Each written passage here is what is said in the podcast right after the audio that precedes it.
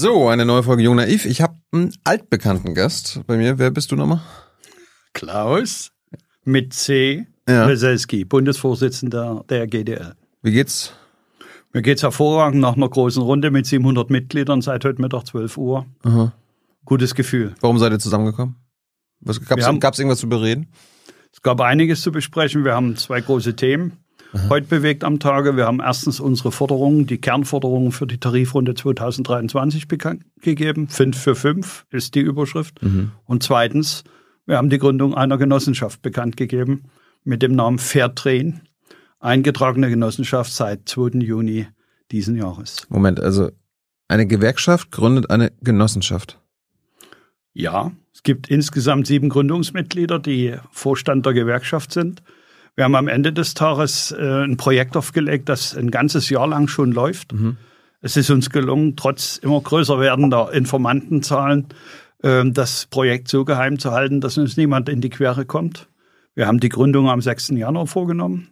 Wir haben dann das Prozedere durchlaufen beim Prüfungsverband der Genossenschaften, einen Businessplan vorgelegt, Satzung vorgelegt haben Änderungen vornehmen müssen, Hinweise bekommen, haben das Testat des Prüfungsverbandes und dann Anfang Mai die Eintragung im Genossenschaftsregister beantragt. Und weil wir Glück haben und uns gute Menschen begleiten, haben wir es geschafft, vor der heutigen Veranstaltung am Freitag vorige Woche die Eintragung bekannt machen zu So, können. jetzt warst du ja, du warst ja schon mal in Folge 501 hier, in 2021. Da haben wir über deine Biografie geredet, über die GDL an sich, also die Gewerkschaft Deutscher Lokführer. Danach war auch noch mal dein, äh, der andere Vorsitzende der anderen Gewerkschaft da von der EVG. Äh, wir hatten eigentlich das ganze Ge Bahngewerkschaftsthema schon abgehakt. Ja. Und jetzt, äh, warum gründet eine Gewerkschaft wie die GDL eine Genossenschaft? Was soll das, Klaus? Thilo, ich will nicht sagen, dass es aus der Not geboren ist, weil das Genossenschaftsmodell ist einfach zu gut und zu etabliert in diesem Lande, als dass man es als Notnachel bezeichnen kann.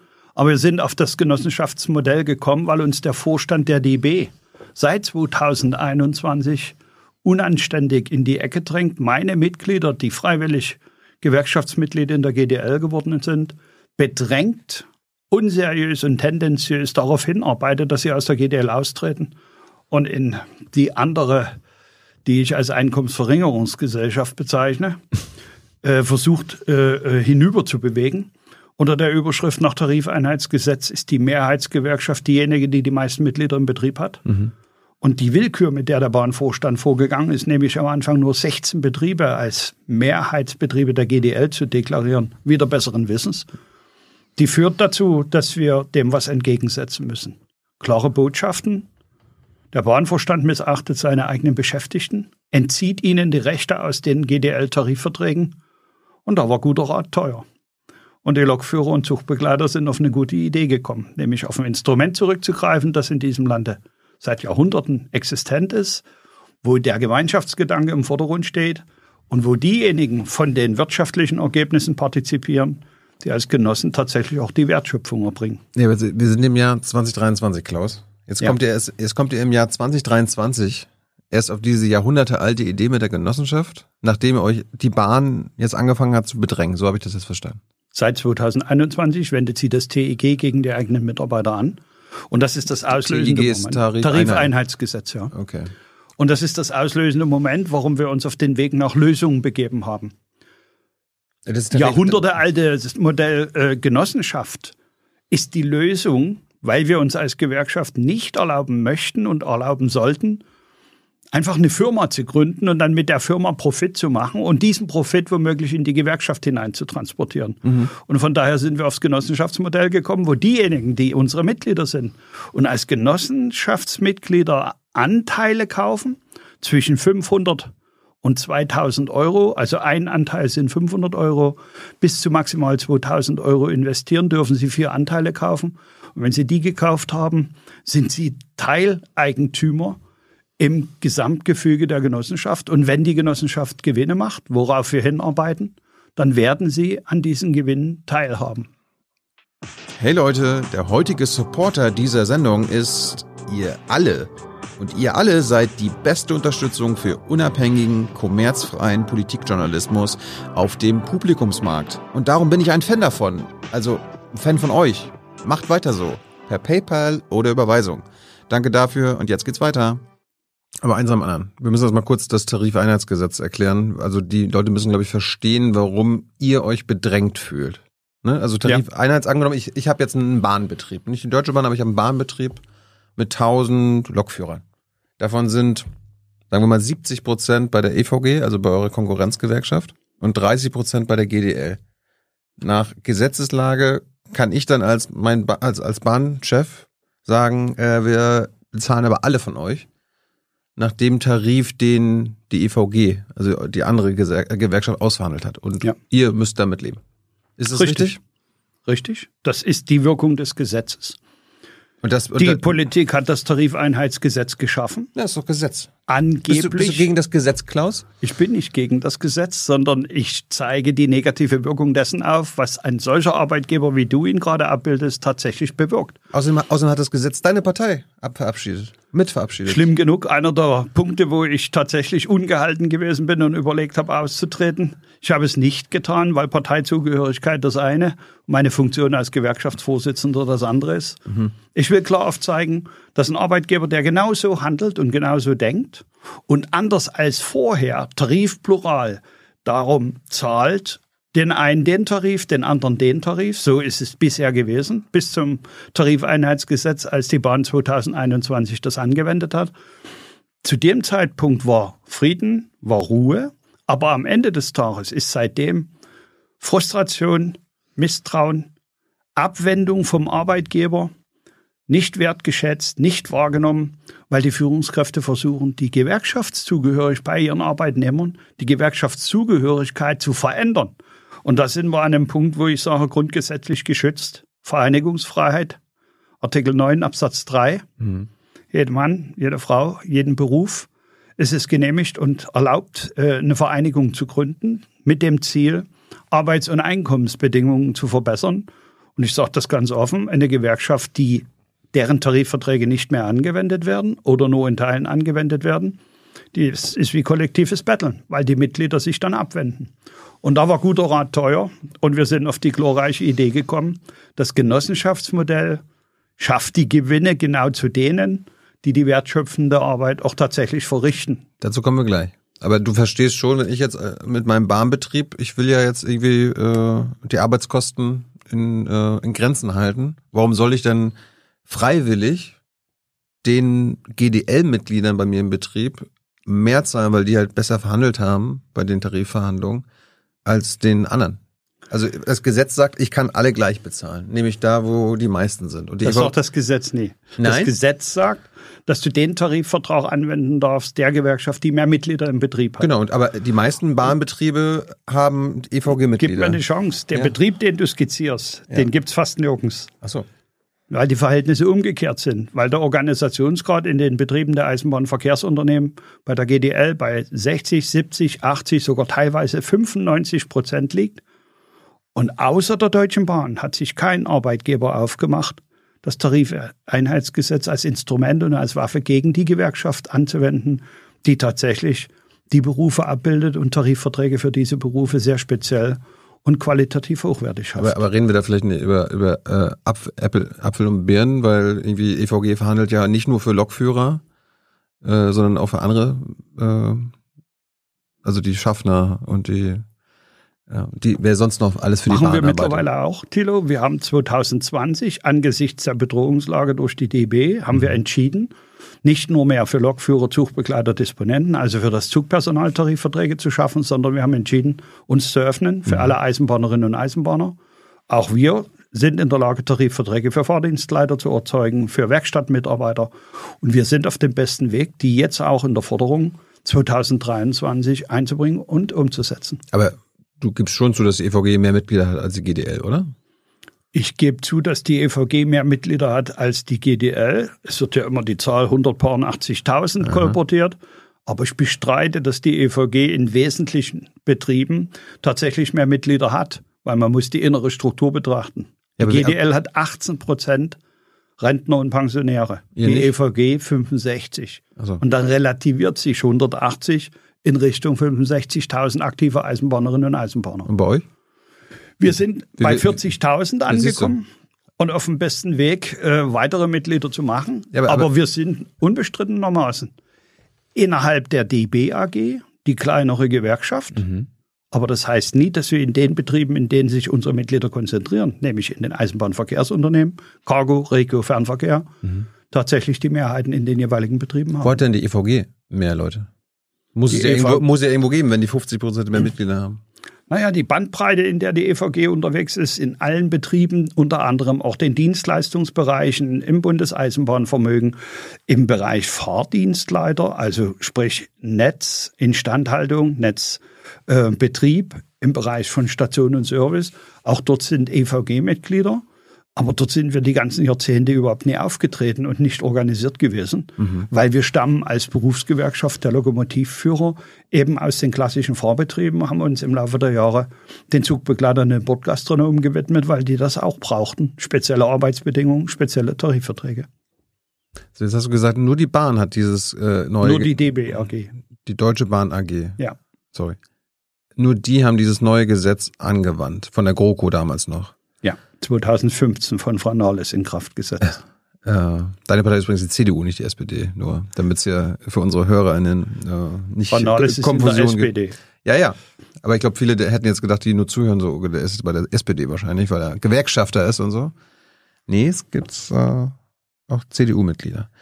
Ähm, aber warum hat dann nur die Deutsche Bahn AG dieses Gesetz angewandt und die anderen Arbeitgeber? Es gibt ja noch viele Privatbahnen in den Bundesländern und so weiter. Warum haben die das denn nicht angewendet?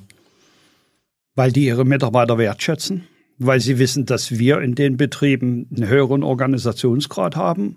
Sie wenden es aber auch deshalb nie an, weil sie keine innere Auseinandersetzung und Teilung ihrer Belegschaften haben wollen, sondern sie wenden die Tarifverträge der GDL an in den Wettbewerbsunternehmen mit der klaren Botschaft, wenn die EVG hier Tarifverträge abgeschlossen hat, wenden wir diese auch weiterhin an. Sie sind also in dem alten Zustand, Tarifpluralität zu leben und unterschiedliche Tarifregelungen innerhalb ihres eigenen Eisenbahnverkehrsunternehmens gelten zu lassen und eben auch anzuwenden. Wärst du auch gegen dieses äh, Tarifeinheitsgesetz, wenn ihr davon profitieren würdet? Das Tarifeinheitsgesetz ist Gift für die gesamte Gewerkschaftslandschaft, weil es teilt, um zu herrschen und weil es freien Menschen versucht, die freien Entscheidungen abzuringen. Will heißen, wer in einer Gewerkschaft eintritt und das aus der Überzeugung ist die gute und die richtige für ihn, für seine speziellen Bedürfnisse, der soll umerzogen werden und das ist das Gift im Brunnen. Und ich sage da ganz offen und ganz ehrlich, selbst Werte, die am Anfang dafür gestimmt haben, haben sich sofort, nachdem sie gemerkt haben, was das bedeutet, aus dem Prozess zurückgezogen und waren mit uns gemeinsam vom Bundesverfassungsgericht, um dagegen zu klagen. Leider waren wir alle zusammen nicht erfolgreich. Jetzt äh, nochmal kurz zurück zur Wertschätzung. Und ich meine hier der Thilo Bahnbetrieb mit seinen 1000 äh, Lokführern. Nach, nach deiner Erzählung jetzt äh, wende ich ja dieses Tarifeinheitsgesetz nicht an, weil ich meine Mitarbeiter und Mitarbeiterinnen wertschätze. Ich schätze aber auch meinen Profitwert. Äh, der ist mir doch, den, den kann ich doch erhöhen, wenn ich die schlechteren Tarifabschlüsse der EVG nehmen würde. Völlig unstrittig, hervorragend analysiert. Du könntest den Profit erhöhen, aber dann musst du dazu die Historie der Wettbewerbsbahn sehen.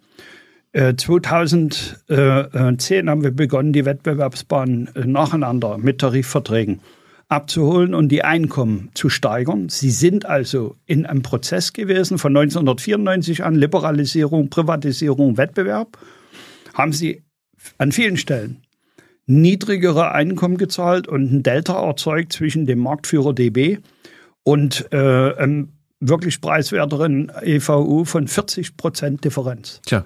Und das war so unanständig, dass wir unseren Leuten dort raten mussten, meldet euch doch auf ein Sozialamt, ihr seid doch beknackt, wenn ihr arbeiten geht für das Geld, 40 Stunden in der Woche. Eure Familien ernährt ihr auch, wenn ihr euch beim Amt meldet und die entsprechenden zusätzlichen Festbestandteile mit in Empfang nimmt. Und das hat natürlich für Furore gesorgt. Die Kollegen sind aufgestanden. Wir haben die Wettbewerbsunternehmen Stück für Stück in einem moderaten Prozess unter Beibehaltung, dass der Wettbewerb überhaupt noch floriert, haben wir sie abgeholt, innerhalb von zwölf Jahren einen Angleichungsprozess gefahren, wo die Einkommen aller Zugpersonale im Jahre 2022 bei 100 Prozent liegen. Und zwar gleicher Lohn Gleiche Wochenarbeitszeit, gleiche Arbeitszeitbedingungen, das findest du in diesem Land in keinem anderen Segment, in keiner anderen Branche. Das ist im Eisenbahnsektor mittlerweile der Fall. Ich muss jetzt mit meiner Tilobahn genauso den, den Leuten genauso viel zahlen wie bei die, also als wenn die bei der Deutschen Bahn arbeiten würden? Weißt du, uns haben die Arbeitgeber der Wettbewerbsbahn im Laufe der Jahre einiges äh, kundgetan, die sagen, wir können gar nicht mehr anders, als mit ihnen Tarifverträge abschließen. Obwohl sie teurer sind, obwohl sie äh, bekannt dafür sind, beinhart unterwegs zu sein, sind sie fachlich in der Lage, äh, das Gesamtgefüge zu überblicken. A und B, die Leute, die bei uns eingestellt werden wollen, die fragen als erstes, haben sie Bura? Das ist die Abkürzung für Bundesrahmentarifvertrag für Zugpersonal. Mhm. Und wenn wir dort Nein antworten, drehen die sich rum und sagen, wir kommen wieder, bis sie den haben. Dann sind wir wieder da. Das ist eine Marke geworden. Das ist ein klares Signal im Markt, nämlich, dass gleicher Lohn für gleiche Arbeit nie einfach nur ein flotter Satz ist, den man so runterbetet, sondern gleicher Lohn für gleiche Arbeit ist Wahrheit geworden im Eisenbahnsegment. Jetzt hast du es gerade Wettbewerbsbahnen genannt. Wie viel gibt's? Also es gibt, jeder kennt die Deutsche Bahn, die DBAG. Wie viel gibt's denn noch? Ich meine, äh, jeder kennt wahrscheinlich irgendwie die kleinen Bummelbahnen auf dem Land, in seinem Bundesland und so weiter. Gibt's irgendwie hunderte verschiedene oder sind das so drei, vier Konzerne? Was ist das? Naja, es hat sich im Laufe der Zeit reguliert. Es waren am Anfang viel mehr in der Breite eigenständige einzelne kleine GmbH. Mhm. Der Markt ist konsolidiert. Man kann sagen, es ist ein Oligopol geworden. Einige große mit vielen kleinen Tochterunternehmen sind in dem Gesamtgefüge tätig und mit denen haben wir Tarifverträge. Da wie, wie, Arbeit, wie, wie, wie sind denn das? Also neben wir haben insgesamt 63 Tarifpartner. Einer davon ist die Deutsche Bahn AG. Ja. Zugegebenermaßen derjenige, der zwar nicht mehr äh, die Mehrheit am Markt hat, aber in einer Hand, während die anderen über viele verschiedene Unternehmen verteilt sind. Ähm, 62 Tarifpartner sind Wettbewerbsbahnen in diesem Lande. Ja, aber du hast gerade gesagt Oligopol. Bei Oligopol denke ich an fünf andere oder so. Naja, viel mehr sind es auch im Hintergrund nie, weil im Ach Hintergrund so. große Konzerne mit einzelnen GmbH aufgetreten sind, was per se nie weiter schlimm ist, äh, weil wir sie alle überzeugen konnten, dass ein einheitliches Einkommensniveau und einheitliche äh, Wochenarbeitszeit von Bedeutung ist ich will da positiv nennen, Netinera Deutschland GmbH ist im Besitz der italienischen Staatsbahn, hat hier mehrere GmbH in diesem Lande, mhm. ist einer der großen. Transdev hat auch mehrere GmbH in diesem Lande. Wo kommen die her? Das ist ein französischer Konzern, ja. früher entstanden unter äh, äh, ja. Environment, also äh, ähm, der Name war vorher Veolia, das sind weitere Eigentümer eingestiegen. Ja. Äh, jetzt ist es die Transdev-Gruppe und äh, die wird maßgeblich bestimmt äh, aus Paris von den Franzosen. Ähm, aber, aber nichtsdestotrotz, es gibt eine Transdev Deutschland GmbH. Wir haben Franzosen, wir haben Italiener, wen noch? Wir haben teilweise Konstruktionen wie Länderbahnen, zum Beispiel die Hessische Landesbahn, Aha. die im Gesamtgefüge tätig ist. Wir haben eine Konstruktion gehabt, da war früher die Hamburger Hochbahn beteiligt. Jetzt ist nur noch ein Investorenclub, die Benex-Gruppe mit äh, einzelnen GmbH und Beteiligung. Und wir haben zum Beispiel die Südwestdeutsche Eisenbahngesellschaft, mit der wir uns noch im Frühjahr diesen Jahres in einer Auseinandersetzung befunden haben und mit der wir uns jetzt verständigt haben, auf dasselbe Tarifniveau, wie es im Markt üblich ist und auch auf die Weiterentwicklung der Tarifverträge in der SWEG. Na gut. Und die, die, das sind quasi die relevanten Besitzer dieser 62 so die, Wettbewerbsbahnen. Die größeren, es gibt eine ganze Reihe von kleineren, es gibt auch eine ganze Reihe von Personaldienstleistern, die in diesem Gesamtgefüge tätig sind. Ein großer Personaldienstleister, der mit uns schon seit Jahrzehnten Tarifverträge hat, ist die MEV, die ein gutes Geschäft macht und die auch mit Ausbildung insgesamt gesehen sich einen guten Namen äh, äh, geschaffen hat, äh, wo wir sagen, Personalverleihe ist kein Schmuddelgeschäft. Wenn die Rahmenbedingungen stimmen, wenn die Tarifhöhe, das Tarifniveau insgesamt gesehen, nämlich Wochenarbeitszeit und Entgelttabellen im Markt vergleichbar ist. Aber eigentlich waren doch Gewerkschaften immer so gegen Leiharbeit und Zeitarbeit, weil äh, gerade in Deutschland die Leih- und Zeitarbeiter ja nicht deutlich besser bezahlt wurden als die Festangestellten, weil das ist ja immer so aus dem Ausland hört man das ja immer so, weil man ja flexibel sein muss, müsste man doch eigentlich mehr Geld dafür bekommen, weil man ja unsichere, unsicher arbeitet. Du sprichst mir aus dem Herzen. Man arbeitet nie unbedingt unsicher, aber man ist mit mehr Flexibilität, äh, Flexibilität konfrontiert. Man muss mitunter das Unternehmen wechseln innerhalb kurzer Zeit, mehrere Monate an dem einen äh, Unternehmen, die genau. nächsten Monate im nächsten Unternehmen. Und du hast absolut recht, diese Flexibilität muss auch honoriert werden. Das tun wir. Und deswegen haben wir uns abgewöhnt, diesen pauschalen Vorwürfen zu folgen, dass Personalverleiher, also Arbeitnehmerüberlassung, per se ein Schmuddelkind ist, unter der Überschrift, die bezahlen viel zu wenig und haben schlechte Arbeitsbedingungen. Unsere Personalverleiher, allen voran die MEV, seit Jahren mit uns im Tarif, mhm. haben dieselben Einkommen, dieselben Wochenarbeitszeitbedingungen wie alle anderen auch. Das heißt, da gibt es überhaupt kein Lohndumping. Und sie zeichnen sich auch dadurch aus, dass sie wertschätzend mit den Leuten umgehen, weil sie wissen, dass diese Flexibilisierung zusätzliche Belastung Aber ist die MEV ist die profitorientiert oder auch eine Genossenschaft? Nein, die MEV ist ein Unternehmen, das äh, im Besitz äh, äh, einzelner also Inhaber geführt gewesen ist. Mittlerweile habe ich gehört, ist die MEV auch von dem Größeren aufgekauft worden. Sie sind profitorientiert, ja, was ja per se nichts Schlimmes ist. Aber wenn, du, wenn du sagst, wenn ich jetzt hier die Tilo Bahn AG habe und ich brauche Personal, weil gerade Mangel herrscht. Mhm. Ich habe meine Angestellten, die ich äh, so anständig bezahle, wie du es ja gesagt hast, weil sie von der GDL zum Beispiel sind und ihr das erkämpft habt. Ja. Und ich hole mir jetzt nochmal ein paar Leiharbeiter von der MEV. Mhm.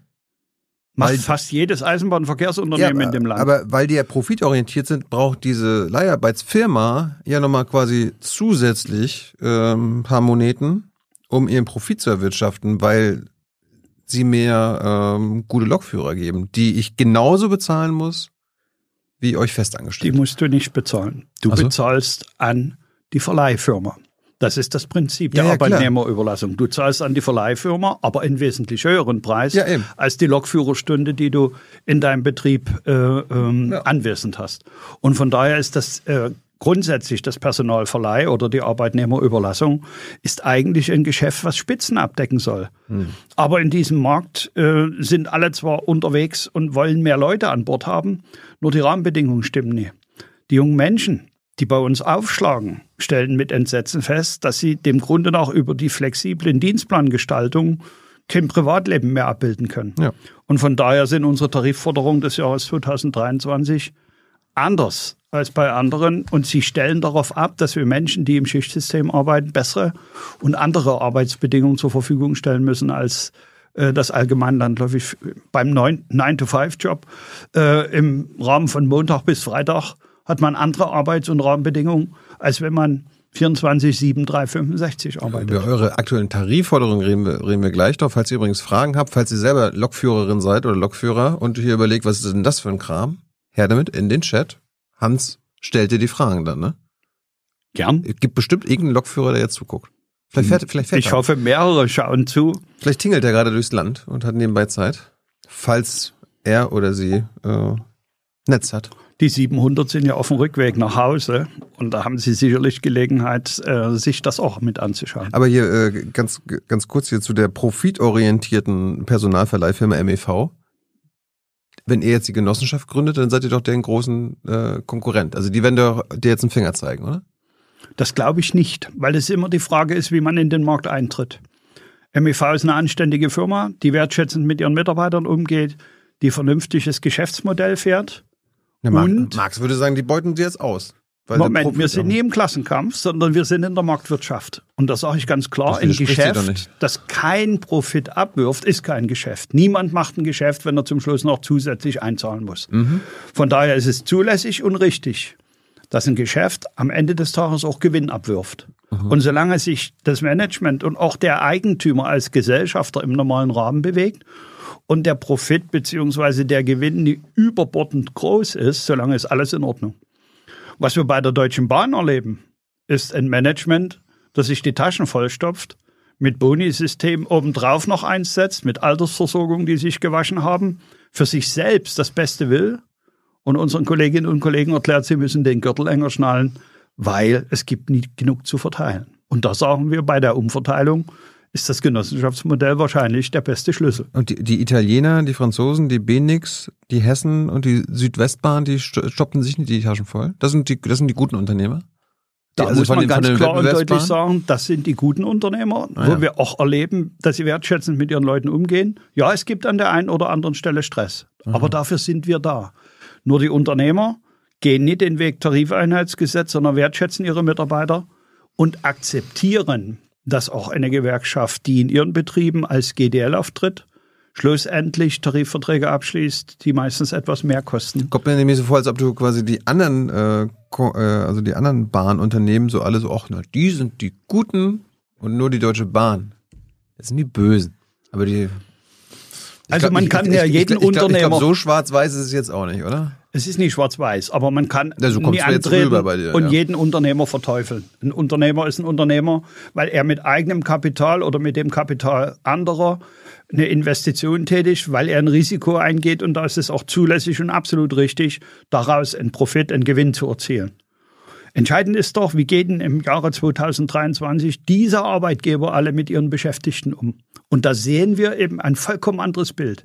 Keiner der Arbeitgeber, die du jetzt alle aufgezählt hast und noch viele mehr, hat es auch nur ansatzweise gewagt, seinen Beschäftigten Rechte zu entziehen. Zum Beispiel einen ähm, Dienstplan, der einen Monat vorher bekannt ist und fix ist, sodass man auch ein Stück weit planen kann. Mehr planen, mehr leben. Keiner hat es gewagt, denen die Rechte zu entziehen aus der Sozialeinrichtung, aus unserer gemeinsamen Einrichtung, wo wir zusätzliche Gesundheitsleistungen und und und akquirieren. Nur die Deutsche Bahn hat das. Und deswegen liegt der Federhandschuh eindeutig da drüben im Turm auf dem Potsdamer Platz. Aber es ist schon lustig, also die Deutsche Bahn ist ja das einzige Unternehmen, was eigentlich kein klassisches Unternehmen ist. Ich meine, das war Auch äh, da gebe ich eine, recht. eine Staatsbahn. Ich meine, ist jetzt offiziell ein Aktienunternehmen, aber 100 Prozent gehört dem Staat. Ja, und das ist das Bedauerliche, dass eine Aktiengesellschaft einem Aktienvorstand die Möglichkeit ein, einräumt, per Gesetz nicht weisungsgebunden zu sein und mit seiner Aktiengesellschaft machen zu können, was er will. Und da sage ich, das ist so lange anständig und so lange vernünftig, solange dieses Unternehmen tatsächlich auch Gewinne erzielt. Was wir hier erleben, ist eine Neuverschuldung der Deutschen Bahn mit mehr als 30 Milliarden Euro im Jahre 2023, obwohl sie 1994 null Schulden hatten. Damals waren wir noch in D-Mark-Zeiten. Und ich sehe eben Vorstände, die sich mehr selbst bedienen als ihre Beschäftigten. Und das muss man nicht hinnehmen. Bist du immer noch im Aufsichtsrat bei der DB Regio? Ich war bei der DB Regio über viele Jahre, war dann später bei der DB Cargo und habe mein Aufsichtsratsmandat bei DB Cargo im Sommer vorigen Jahres niedergelegt. Warum? Und zwar deshalb, weil mein Kollege, der in den Vorstand gewählt ist mit Namen Mario Reis, in dem Moment, wo ein Vorstand kam, Angestellter der GDL wurde und das Gewerkschaftsmandat bei Cargo verloren hat. Ja. Es kam ein Ersatzkandidat rein und ich wollte einfach, dass mein Nachfolger in die Zukunft hinein weiter bei Cargo bleibt und habe das Gewerkschaftsmandat abgegeben an ihn. Es hat nie allen gut gefallen. Ich halte es für den richtigen Weg, dass man auch äh, von vornherein, wenn sich äh, Entscheidungen anbahnen, diese schon frühzeitig umsetzt und langfristig plant. Habt ihr Geld für, äh, oder bekommt ihr Geld dafür? Für die Natürlich bekommen wir Geld dafür. Wo fließt das hin? Das fließt zum überwiegenden In Teil eigene Taschen? in die GDL Ah, ja. zurück, aber es geht auch etwas in die eigene Tasche und darauf habe ich verzichtet. Und das ist richtig, weil es zum Wohle der GDL ist, zum Wohle der Kolleginnen und Kollegen bei Cargo, dass überhaupt noch welche da sind, die dagegen halten, wenn es zum Beispiel wie jetzt gerade in den aktuellen Sitzungen um die Boni geht, wo wir sagen, es sollten keine Boni gezahlt werden, wenn wir Strompreisbremse in Anspruch nehmen, wenn wir mit dem Konzern keine Gewinne ausweisen, sollte man tunlichst darauf verzichten. Nichts von alledem wird gehört, das Management bedient sich. Ich dachte immer, Boni, wenn nur ausgezahlt, wenn ein Erfolg da ist oder so.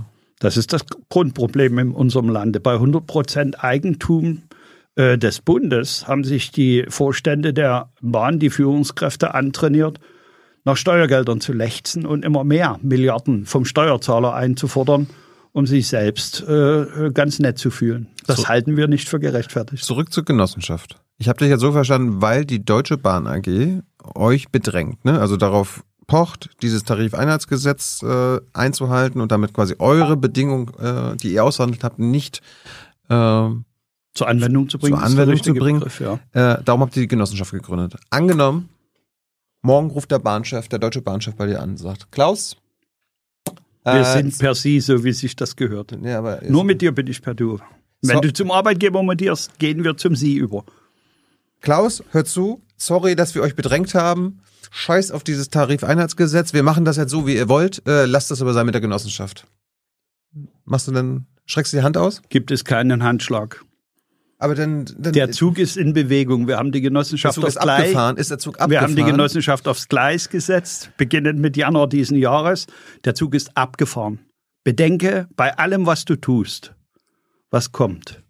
Und das findet da drüben im Turm nicht statt. Und deswegen ist der Zug glasklar abgefahren. Wir werden nie unsere Mitglieder aufrufen, Genossenschaftsanteile zu kaufen, um sie dann für irgendeinen krummen Deal, der womöglich gar nicht sehr lange tragfähig ist, in die Ecke zu stellen und zu sagen, Achtung, es war eine Übung, die wird jetzt beendet. Wir nicht. Unsere Mitglieder werden weder belogen, noch werden wir ihr Vertrauen enttäuschen. Deswegen ist das Modell Ge- Genossenschaft auf das Gleis gesetzt und wird Fahrt aufnehmen. Deshalb, das hast du ja vorhin gesagt, ihr habt das ja die letzten Wochen und Monate äh, erfolgreich geheim gehalten. Äh, du hast letzten, vor ein paar Stunden hast du gerade eine, eine Pressekonferenz gegeben mit deinen 700 Leuten. 15.30 Uhr, ja. Äh, hast du schon gehört, was der Tower am Potsdamer Platz dazu sagt? Nein, sie scheinen sprachlos zu sein. Sie hatten aber drei in die Pressekonferenz entsandt, die fleißig mitgeschrieben haben, damit ihnen auch ja nichts Wo, entgeht. woran erkennst du die? So die Schlapphüte oder Sie was? haben sich ja anmelden müssen zur Pressekonferenz, daher wissen wir es. was glaubst du, wie der, der, der Tower dann reagiert? Ich denke, dass der Tower not amused ist und dass am Ende des Tages die Bahn niemanden aus der Genossenschaft Fairtrain EG äh, in der Personalverleihe äh, in Anspruch nehmen wird. Das kann sein, dass sich das später mal gibt. Im Moment erwarte ich nicht, dass diejenigen, die sich aufgemacht haben, gegen ihre eigenen Mitarbeiter um, anzutreten, einfach umkehren, Ja. weil eins können sie nie. Fehler zugeben und ein Stück weit Fehlerkultur in ihren Belegschaften zum Tragen bringen, ist denen völlig abhanden gekommen. Die machen immer alles richtig. Da werden bloß neue PowerPoint-Folien geschrieben, die dann den Beschäftigten vorge vorgelesen werden. Und am Ende des Tages sind die Eisenbahner müde und sagen, von euch haben wir schon genügend kommen und gehen sehen. Wir warten auf die nächsten. Gut, sind die Teufel natürlich. Äh, erklär uns mal, jetzt für, für Laien, den Unterschied zwischen einer Personalverleihfirma, wie du ja vorhin die MEV zum Beispiel beschrieben hast, und einer Personalverleihgenossenschaft. Also nochmal für Laien, was, was ist der Unterschied? Ihr macht keinen Profit? Doch, wir machen Profit. Der Unterschied ist, wir machen dasselbe Geschäft. Ja. Wir stellen Lokführer an und vermieten diese an Eisenbahnverkehrsunternehmen, die Lokführerbedarf haben. Jeder kann die bekommen, auch die Deutsche Bahn AG. Der Unterschied zwischen einer Gesellschaft, die als Beispiel als GmbH in die Welt gestellt wird, wo man ein Geschäftsmodell hat, eine Geschäftsführung und und und, da fließen die erzielten Gewinne an den Gesellschafter, sprich an den Eigentümer. Das Genossenschaftsmodell hat den riesengroßen Vorteil, dass unsere Mitglieder als Mitglieder der Genossenschaft die Eigentümer sind. Und da ist es so, dass der erzielte Gewinn, egal wie hoch der ist, wird zum Schluss als Dividende innerhalb der Genossenschaft ausgeschüttet. Nimmst ein Beispiel, 1000 Genossen haben Anteile gezeichnet, wird das verteilt auf die 1000 Genossen. Die erhalten jeder entsprechend ihrer Genossenschaftsanteile. Ich sagte vorhin, 500 ist ein Anteil, bis zu vier Anteilen können sie kaufen. Also wer nur 500 Euro Anteil hat, bekommt ein Viertel von dem, was der, der vier Anteile hat. Aber es wird alles gerecht und gleich aufgeteilt auf die Eigentümer, dass die Genossen sind. Die GDL ist nicht Eigentümer dieser Genossenschaft. Die GDL hat sie gegründet. Das musst du auch gleich nochmal erklären, aber so im ersten Moment denke ich jetzt gerade, Karl Marx wäre ganz schön stolz auf euch, weil äh, normalerweise eine Firma äh, entzieht quasi den Arbeitskräften Profit, damit sie ja selbst äh, also Gewinn macht und äh, äh, Geld verdient. Äh, Aber den Gewinn gerecht unter den Genossen verteilt. ja, und jetzt die Arbeitskräfte, die den Gewinn erwirtschaften, die bekommen den Gewinn dann auch. So ist es. Aber nicht jeder der Genosse, also Mitglied in der Genossenschaft ist, muss automatisch Arbeitnehmer innerhalb der Genossenschaft sein. Aha. Der Unterschied ist, ein Arbeitnehmer in der Fairtrain EG kann auch ohne Gewerkschaftszugehörigkeit bei uns angestellt werden. Genosse, Genossenschaftsanteil, Mitglied in der Fairtrain EG kann er nur werden, wenn er GDL-Mitglied ist. Eine sehr feine Unterscheidung. Ja, das, das Hat aber was mit freier Entscheidung des Menschen zu tun. Es muss niemand in einer Gewerkschaft sein. Es muss auch niemand zwanghaft in der GDL sein, wenn er in der Genossenschaft angestellt wird. Er muss nur zwingend in der GDL sein, wenn er Genossenschaftsanteile kauft und von dem erzielten Gewinn profitieren Ja, aber, möchte. aber, aber warum sollte ich so dumm sein, wenn ich schon weiß, okay, ich werd, ich kann mit meiner Arbeitskraft natürlich für den Profit dieser Genossenschaft sorgen. Warum sollte ich nicht gleichzeitig Mitglied dieser Genossenschaft sein, um von diesem Profit zu, äh, zu profitieren. Weil du klug bist und viele unserer Kolleginnen und Kollegen das auch sind, haben heute schon im Saal die ersten 20 ihren Genossenschaftsanteil, ihren Antrag, Genossenschaftsanteile zu erwerben, unterschrieben und bei uns abgegeben. Ich denke, dass das gemeinsam äh, so betrachtet werden muss.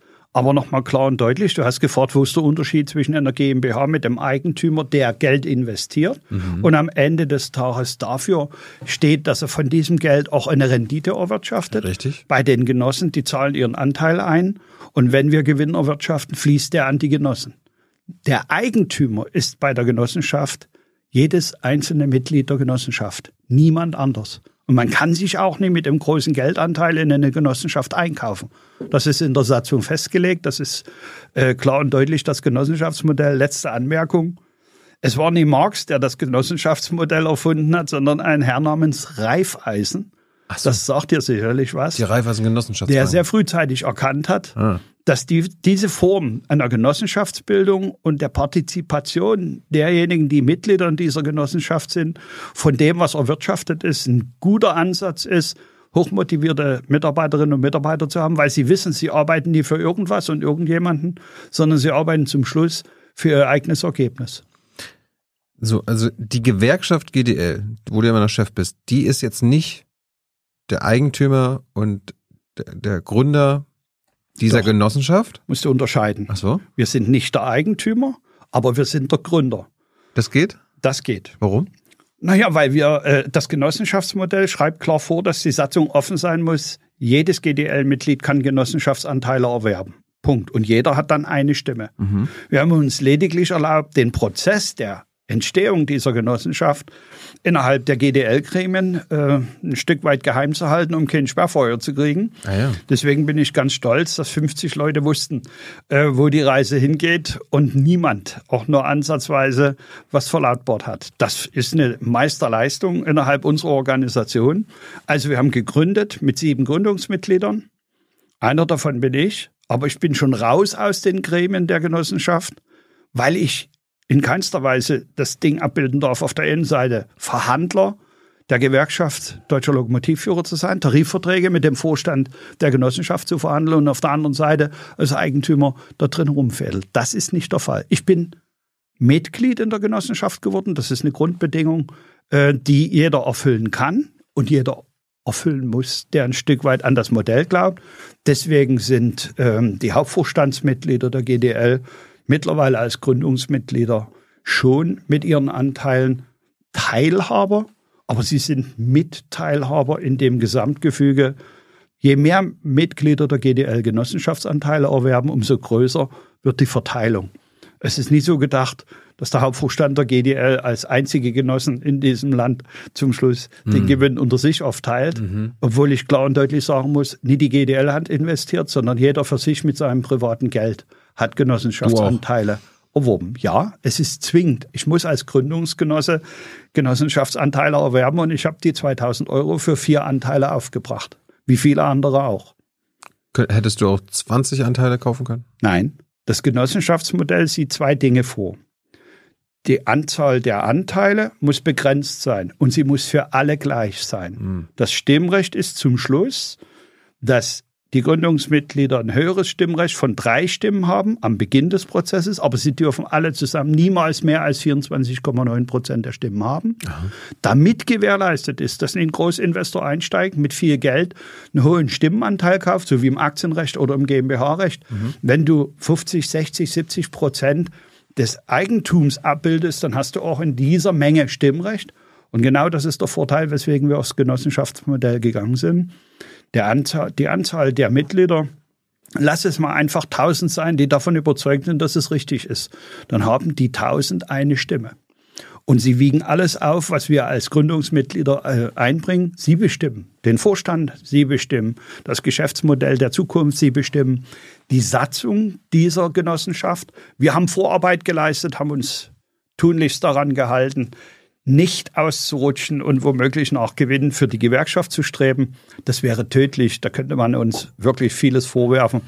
Aber ich denke, du kennst mich schon ein paar Tage, du weißt, eine gewisse Intelligenz ist vorhanden und eine gewisse strategische Vorausschau, ja. sodass das Modell gut gelungen und von allen Prüfenden, sowohl vom Prüfungsverband der Genossenschaften als auch vom Amtsgericht vor Eintragung der Genossenschaft geprüft und für rechtens befunden ist. Die Intelligenz überprüfen wir jetzt gerade und die Zuschauer und Zuschauerinnen werden Hans äh, den, den, die Testergebnisse dann mitteilen. Dann kommt er, kommt er bestimmt am Ende. Okay, also die GDL ist nicht der Eigentümer ja. dieser Genossenschaft, weil alle Genossenschaftsmitglieder die Eigentümer sind.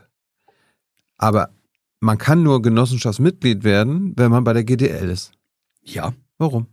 Warum? Also man, Wir wollten uns das tolle Modell nie Tilo, unbedingt von irgendjemandem... Vielleicht will Tilo Jung auch Genosse, Genosse werden. Steht dir frei. Dann ja. tritt in die GDL ein, dann darfst du Genossenschaftsanteil erwerben. Wenn du nicht Mitglied bist, ist dir das verwehrt. Wir wollten keine feindliche Übernahme von irgendjemandem riskieren. Ah. Und wir haben uns sachkundig gemacht, genau das ist zulässig. Das ist legal? Das, das, das ist nicht bloß legal, das ist sogar rechtens. Warum? Weil das Genossenschaftsrecht das genau auch so vorsieht, dass sich eine Gruppe von Menschen zusammenfindet, welche Basis die haben. Ja. Ob das zum Beispiel Handwerker sind, die sich in einer Einkaufs- und Liefergenossenschaft zusammenschließen. Ah, ja. Alle Elektriker, Handwerker schließen sich zusammen in der äh, Einkaufs- und ELG des Elektrikerhandwerkes, mhm. weil die Genossen von den Vorteilen partizipieren. Der Zusammenschluss erfolgt mit der klaren Zielstellung, dass die, die sich zusammenschließen, von dem einen Vorteil erlangen. Mhm. Und bei einer Einkaufs- und Liefergenossenschaft ist das Modell, bessere Preise zu erzielen am Markt durch große Mengenverdichtung. Bei einer Wohnungsgenossenschaft ist das Ziel, sicheren Wohnraum und bezahlbaren Wohnraum zu haben, weil die Genossenschaft die zukünftige Entwicklung dieser Genossenschaft aus den Genossen heraus, aus den Mitgliedern bestimmt. Und von daher ist das Modell an vielen Stellen heute etabliert und funktioniert 1a. Und wir haben uns erlaubt, an der Stelle die Genossenschaft Fairtrain auf, die, auf das Gleis zu setzen. Und wir sind felsenfest davon überzeugt, dass das auch gut funktionieren wird. So, die Lokführer und Lokführerinnen, mit denen ihr anfangen wollt, die ja. ihr verleihen wollt, äh, die müssen aber weder GDL-Mitglied sein, noch Genossenschaftsmitglied. Das müssen sie nicht. Aber du hattest vorhin schon mal festgestellt, sie werden mit dem Klammersack gepudert, wenn sie die Genossenschaftsanteile erwerben würden, um zu partizipieren von dem, was sie erwirtschaften. Ja. Sie sind die Wertschöpfenden im Gesamtgefüge und ich glaube, sie sind gut beraten, wenn sie sich auch Genossenschaftsanteile kaufen. Aber ihr dürft, Aber ihr dürft das nicht zur Bedingung machen, oder was? Es ist keine Bedingung. In der Fairtrain EG kann jede Frau und jeder Mann eingestellt werden, unabhängig der Frage, ob sie GDL-Mitglied sind oder nicht ob sie Genossenschaftsmitglied sind oder nicht. Es gibt keine Einstellungsbedingungen, die das abbilden. Das ist eine rechtlich wichtige Bedingung, ja. weil wir können ja nicht erstens äh, äh Artikel 9 Absatz 3 wie eine Monstranz vor uns hertragen, nämlich freie Entscheidung für eine Gewerkschaft und dann anschließend eine Konstruktion aufsetzen, die einen Arbeitnehmer zwingt, in einer bestimmten Gewerkschaft zu sein. Da werden wir kein Deut besser wie die Herren im Turm. Jetzt äh, angenommen, ich bin Lokführer mhm. und äh, finde das jetzt mal ganz interessant, was ihr da macht. Sag mir mal, äh, weil ich meine, ich müsste doch jetzt, also entweder bin ich ja jetzt bei, bei einer anderen Personalverleihfirma, wie der MEV, die profitorientiert ist. Da könnte ich ja einfach sagen, okay, äh, da höre ich auf und komme zu euch, richtig? Werden wir nie so ohne weiteres zulassen, weil so. wir uns befleißigen, nie die Marktteilnehmer äh, anzugreifen, die mit uns in friedlich-schiedlicher Sozial- und Tarifpartnerschaft leben, sondern wir haben eine klare Ausrichtung. Unser Gegner ist die Deutsche Bahn AG, das Management ja, aber, der DB. Aber du kannst dir doch nicht aussuchen, äh, wo eure Lokführer, die ihr beschäftigen wollt, jetzt herkommen, oder? Du, du bist ja jetzt erstmal froh, wenn ihr so viele habt wie möglich, oder? Sagte, das Geschäftsmodell muss langsam entwickelt werden. Wir können nie einfach äh, die Schleusen aufmachen, so nach dem Motto Tausende mit einem Schlag. Warum nicht? Die müssen auch beschäftigt werden. Und wir brauchen auch Arbeitgeber, ja, es, es, es doch Mangel, es ist ja schon Mangel überall. Entleihen. Es ist Mangel insgesamt gesehen, sehr unterschiedlich verteilt. Aha. Und was klar und deutlich zum Ausdruck gebracht werden muss, die Not die nicht vorhandene Wertschätzung ist nie in den Wettbewerbsunternehmen, sondern in der DB. Die Not, nicht die Tarifverträge angewendet zu bekommen, die die GDL abgeschlossen haben, existiert weder in der MEV noch in den Netinera Transdev-Unternehmen, auch in den Länderbahnen äh, HLB und SWG ja, aber, nicht. Aber was machst du, wenn, wenn davon Lokführer jetzt auch kündigen und sagen, ich will jetzt auch Genosse werden? Da werden wir sehr vorsichtig sagst, sagst du nein, danke, hast Pech? Ja, weil wir die Einstellungspolitik sehr, sehr äh, am Anfang sehr äh, rigide und auch stringent halten müssen. Ihr wollt nur ex-deutsche Bahnleute haben dann. So ist es. Das ist die klare Zielsetzung. Nicht nur, wir werden legal. auch andere einstellen, Ah, okay. aber die Zielrichtung ist, dem Markt Lokomotivführer zur Verfügung zu stellen, die in den Wettbewerbsunternehmen mit Kusshand genommen werden, die gewertschätzt werden, die unsere Tarifverträge genießen. Mhm. Und beim Marktführer ist das eben nicht der Fall. Und deswegen sagen wir ganz klar, unsere Zielrichtung geht in Richtung DB. Und die Reaktion in dem großen Saal mit den 700 Leuten heute war ein eindeutig. Mein Kollege Geschäftsführer Tarifabteilung Thomas Gelling hat bei den Anwesenden abgefragt. Zwei Dinge. Erstens, wer ist alles in den Unternehmungen der DB? Cargo, Regio, Fernverkehr. Da gingen drei Viertel der Hände im Saal hoch. Zweitens, wer ist mit der Arbeitgeberseite zufrieden? Da gingen gar keine Hände hoch. Ja, Das ist ein ziemlich Ne? deutliches Bild. Ja. Und das haben wir nie erzeugt, sondern es ist die Reaktion unserer Mitglieder und die entscheiden immer noch frei das, was sie selbst äh, machen wollen und auch das, was sie für eine Haltung gegenüber ihrem Arbeitgeber haben. Das heißt, ihr wollt jetzt, ihr sagt jetzt quasi allen Lokführerinnen und Lokführern bei der Deutschen Bahn, a- Dass also sie allen, vorzugsweise se- erstens Mitglieder in der Genossenschaft werden sollten und zweitens kündigen. dann auch Stück für Stück kündigen in enger Abstimmung mit uns, weil es sollte keine Lücke entstehen. Das sind wichtige persönliche Entscheidungen. Da muss man mal ganz vorsichtig rangehen und sagen, die Kolleginnen und Kollegen machen einen wichtigen Schritt. Ja, und da müssen sie vorbereitet sein. Dazu müssen wir unseren Tarifvertrag der, mit der Genossenschaft verhandelt haben. Äh, dann müssen sie die Tarifbedingungen kennen und müssen sich dafür entscheiden. Das Ja, sind alles Schritte, die noch vor uns Aber jetzt, liegen. ko- jetzt, ich weiß nicht, wie viele hunderte oder tausende Lokführer hier zugucken. Ja, Die arbeiten vielleicht aber gerade bei der Deutschen Bahn und sagen so, ey, geile Geschichte, geile Idee von Klaus. Ich will jetzt sofort kündigen. Dann sagt Klaus, alles klar? Klaus sagt gar nichts in dem Gefüge, sondern der Vorstand der Genossenschaft wird diese Aussagen treffen. Ja, aber du bist ja Teil der Genossenschaft. Nein. Ich Du- bin nur Genosse. Mitglied in der Ja, Genossenschaft. bist ich bin weder in den Führungsgremien, noch bin ich an irgendeiner anderer Stelle verantwortlich. Das war wichtig, weil ich sitze dem Vorstand der Genossenschaft gegenüber und muss mit ihnen Tarifverträge, will mit ihnen Tarifverträge verhandeln. Ja, aber das sind ja deine Freunde, die sind ja alle GDL-Mitglieder. das sind nicht meine Freunde, sondern das sind ehrenwerte Menschen, das die einem guten. Beruf nachgehen. Ja, Ja, alle GDL-Mitglieder. Und die haben Vertrauen. Glaub mir, Thilo, das entscheidende Moment ist, Das wären harte Verhandlungen, glaube ich. Niemand hat uns übel genommen, dass wir ein Jahr ein Projekt treiben und etwas zur Welt bringen, was jetzt als Genossenschaft ans Laufen gebracht wird. Hat uns keiner übel genommen. Die waren von ersten Moment baff. Aber das Vertrauen in unsere Organisation ist exzellent. Und darauf aufbauend verstehen die Kolleginnen und Kollegen auch, dass wir nicht einfach das Schleusentor öffnen und einstellen bis zum Gärtner, um dann festzustellen, nach den Bedingungen lässt sich womöglich gar nicht so gut arbeiten. Die müssen ehrlichen Herzens kommen, die müssen über alles informiert sein, was sie erwartet. Weil eins wird die Genossenschaft nie. Kein Schlaraffenland, wo man nicht arbeiten muss, Was? wo man sich im Homeoffice verzichten kann, keine Leistung mehr abliefern muss, aber jeden Monat Geld überwiesen bekommen. Das geht bei uns nicht. Okay, schade. Die Kolleginnen und Kollegen gehen ihrer geregelten Arbeit nach, arbeiten in Schichtsystem und das werden sie sowohl bei der Genossenschaft als auch bei den anderen EVUs. Also die, diese neue Fairtrain-Genossenschaft, wo nur GDL-Mitglieder Genosse sein können, Bei der Genossenschaft können nur GDL-Mitglieder Genossenschaftsanteile erwerben. die müssen ja dann mit der GDL, also deiner Gewerkschaft, wo du Chef bist, einen Tarifvertrag, zu welchen Bedingungen gearbeitet wird, ausverhandeln, richtig? das heißt, macht der äh, Vorstand der Genossenschaft für seine Arbeitnehmerinnen und Arbeitnehmer. Also deine GDL-Mitglieder verhandeln dann mit ihrem GDL-Chef über einen Tarifvertrag. Das Die wären, das wären Arbeitgeberseite- harte Verhandlungen. Das wären harte Verhandlungen, weil der Vorstand natürlich seinen Businessplan hat und den einzuhalten gedenkt. Den du auch kennst, weil du ja Genosse bist. nicht am Ende, den sogar die Genossen mitbestimmen. Ja. Aber was nicht sein kann und sein wird, ist, dass der Vorstand Wolkenkuckucksheim verspricht und am Ende des Tages die Genossenschaft in den Sand setzt. Übrigens ein ganz wichtiges Merkmal. Hm. Jedes GDL-Mitglied, das hier Genossenschaftsanteile erwirbt, behält das Recht auf diese Genossenschaftsanteile. Die können wir nicht verramschen.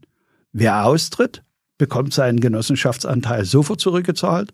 Am Ende ist der Genossenschaftsanteil immer noch Eigentum des Mitgliedes, niemals Eigentum der Genossenschaft im Sinne von, wenn man eingezahlt hat, wird das Geld verbraten. Okay. Und das setzt voraus, dass das Geschäft ordentlich betrieben wird. So, jetzt hast du ja mehrfach gesagt, das Schleusentor soll sich nicht öffnen. Ja. Es geht ja jetzt um die Lokführer bei der Deutschen Bahn. Wie viel, kannst du mir mal sagen, vielleicht, äh, die, die meisten sind ja irgendwie gewerkschaftlich organisiert, jetzt ob nun bei EVG oder GDL. Wie viele Lokführer hat denn die Deutsche Bahn? Von wie viele reden wir insgesamt? Und dann können wir mal reden, äh, was Wir reden rund über 22.000 Lokführer, die beim Marktführer tätig sind. Wie viele davon sind von der GDL? Wir sind mit 80 Prozent organisiert. Die Frage kam heute in der Pre- Pressekonferenz auch. Und ähm, das ist auch so ein Unding, was immer als, als Märchen kolportiert wird. Es sind nie alle Lokomotivführer in Gewerkschaften. Es wird auch sicherlich ungefähr 10 Prozent Unorganisierte geben. Okay, so Das 2000, heißt im 2000 sind Umkehrschluss- gar nicht in der Gewerkschaft. Das heißt im Umkehrschluss, ähm, wer, wer wie wir 80 Prozent hat und 10 Prozent bei der EVG verortet, die 10 Prozent dann nicht Organisierte nimmt, der weiß, hat ein ungefähres Bild, äh, wie die Organisationsverhältnisse sind. So, also von den 22.000 Lokführer und Lokführerinnen bei der Deutschen Bahn sind wahrscheinlich zwischen 15.000 und 17.000, habe ich jetzt mal überschlagen, GDL-Mitglieder. Ja. Jetzt hast du gesagt, die sollen nicht alle sofort kündigen. Werden sie auch nicht. Werden sie auch nicht. Aber wie viel? Und zwar deshalb nicht, weil ein Teil ist verbeamtet. Ach so. Das geht erstmal schon gar nicht. Die sind im Beamtenverhältnis, sind von Bundeseisenbahnvermögen Die werden, ja, zugewiesen. die werden ja bescheuert, wenn sie. Wenn der sie, Deutschen Bahn AG. Die werden bescheuert, wenn sie. Deren sozialer Status ist äh, ordnungsgemäß abgebildet. Wie viel- Trotzdem leiden meine beamteten Kollegen auch unter diesen miesen Arbeitsbedingungen, Hm. die andere Tarifverträge abgebildet haben. Also der erste, der heute aufstand, war ein beamteter Kollege und der hat mir die Frage gestellt, wie es denn mit ihm ausschaut. Und meine Ja. ehrliche Antwort ist, wir können am Beginn dieser Genossenschaft noch nicht sagen, ob es uns gelingt, zum Schluss auch vom BEV zugewiesene Beamte in der Genossenschaft einzustellen. Warum nicht?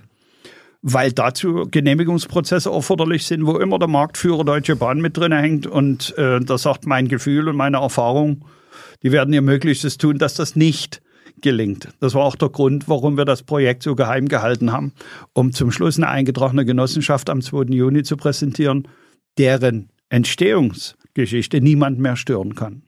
Wie viele sind denn jetzt nicht verbeamtet von euren 15.000 bis 17.000? Also bei der DB sind noch rund 5000 Lokomotivführer im Beamtenstatus. Das heißt, Ich weiß die genaue Zahl nicht, aber so zwischen 4, 7 und, und also, 5000 äh, ge- arbeiten wir mal mit der Zahl 10.000 Lokführer der GDL arbeiten für die Deutsche Bahn. mindestens äh, im Angestelltenverhältnis Ja. als Tarifkräfte. Das heißt, die könnten, die sollen nicht, aber die könnten, das, sind- also es- 10.000 könnten kündigen. Wie viel, warum, äh, wie, oder wie viele sollen denn jetzt kündigen? Weil, da, damit eure Genossenschaft an den Start gehen kann und erfolgreich ist. Thilo, die Genossenschaft geht an den Start Ja, und zwar allein über die Tatsache, dass Dass hoffentlich viele Mitglieder der GDL Genossenschaftsanteile erwerben. Ja, aber das ihr- ist noch nicht der Schritt, Ihr müsst ja das Personal Arbeitnehmer verleihen. zu werden. Ja, es geht doch jetzt um das Personal, Ja. was ihr verleihen wollt. Das müssen ja Lokführer sein, die bei der Deutschen Bahn arbeiten. Davon habt ihr selbst 10.000 Mitglieder. Ja. Wie viele sollen es denn sein, damit jetzt äh, Am Beginn starten wir mit einer kleinen Zahl. Wir haben im Businessplan stehen im ersten Jahr, wollen wir mit 50 starten. Wir müssen erstmal kleine Brötchen backen. nur 50? Und das heißt auch klar und deutlich, wir müssen unseren Kollegen am Beginn die Erwartungshaltung etwas dämpfen. Das haben wir heute schon in der großen Veranstaltung gemacht. Wenn es mehr werden, weißt du, Warum- ich habe im Leben wa- eins Du hast gelernt. gerade gesagt, der Tower am Potsdamer Platz, der, der, der, der, der bebt und hat Angst und der, die lachen doch Die jetzt, wenn sie beben- hören 50. Na, glaube ich nicht, weil die genau wissen, was passiert. Der Businessplan sieht vor, dass sich die Gesellschaft langsam entwickelt. Wir haben alles konservativ gehalten. Wir haben sowohl die zu erzeugenden Gewinne als auch die Annahmen, wie viel dem Weg folgen, haben wir tief gehalten. Absichtlich, damit wir uns nicht verkalkulieren und in Zug aufs Gleis setzen, der am Ende des Tages wegen fehlender Antriebskraft zum Stehen kommt. Deswegen stapeln wir lieber am Beginn klein. Wir werden sehen, wie viele Genossenschaftsanteile von unseren Mitgliedern gekauft werden. Und wir werden dann mit den Interessenten steuern. Auch heute im Saal haben die ersten mitgeteilt, sie wollen Angestellte in der Genossenschaft werden. Ja, gerne. Und trotzdem verantwortungsbewusst, denn die Entscheidung bei einem Arbeitgeber zu kündigen, dort wegzugehen und beim anderen Arbeitgeber anzudocken, will wohl überlegt sein und man muss vor allen Dingen die Bedingungen kennen, unter denen das stattfindet. Ja, ja, will heißen, wir müssen erstmal einen Tarifvertrag verhandeln, den Tarifvertrag in die Welt setzen, bevor wir ehrlichen Gewissens unseren Leuten sagen können, unter den und den Bedingungen arbeitet ihr hier in der Genossenschaft. Aber du wirst jetzt, äh, einige werden jetzt denken, so 50?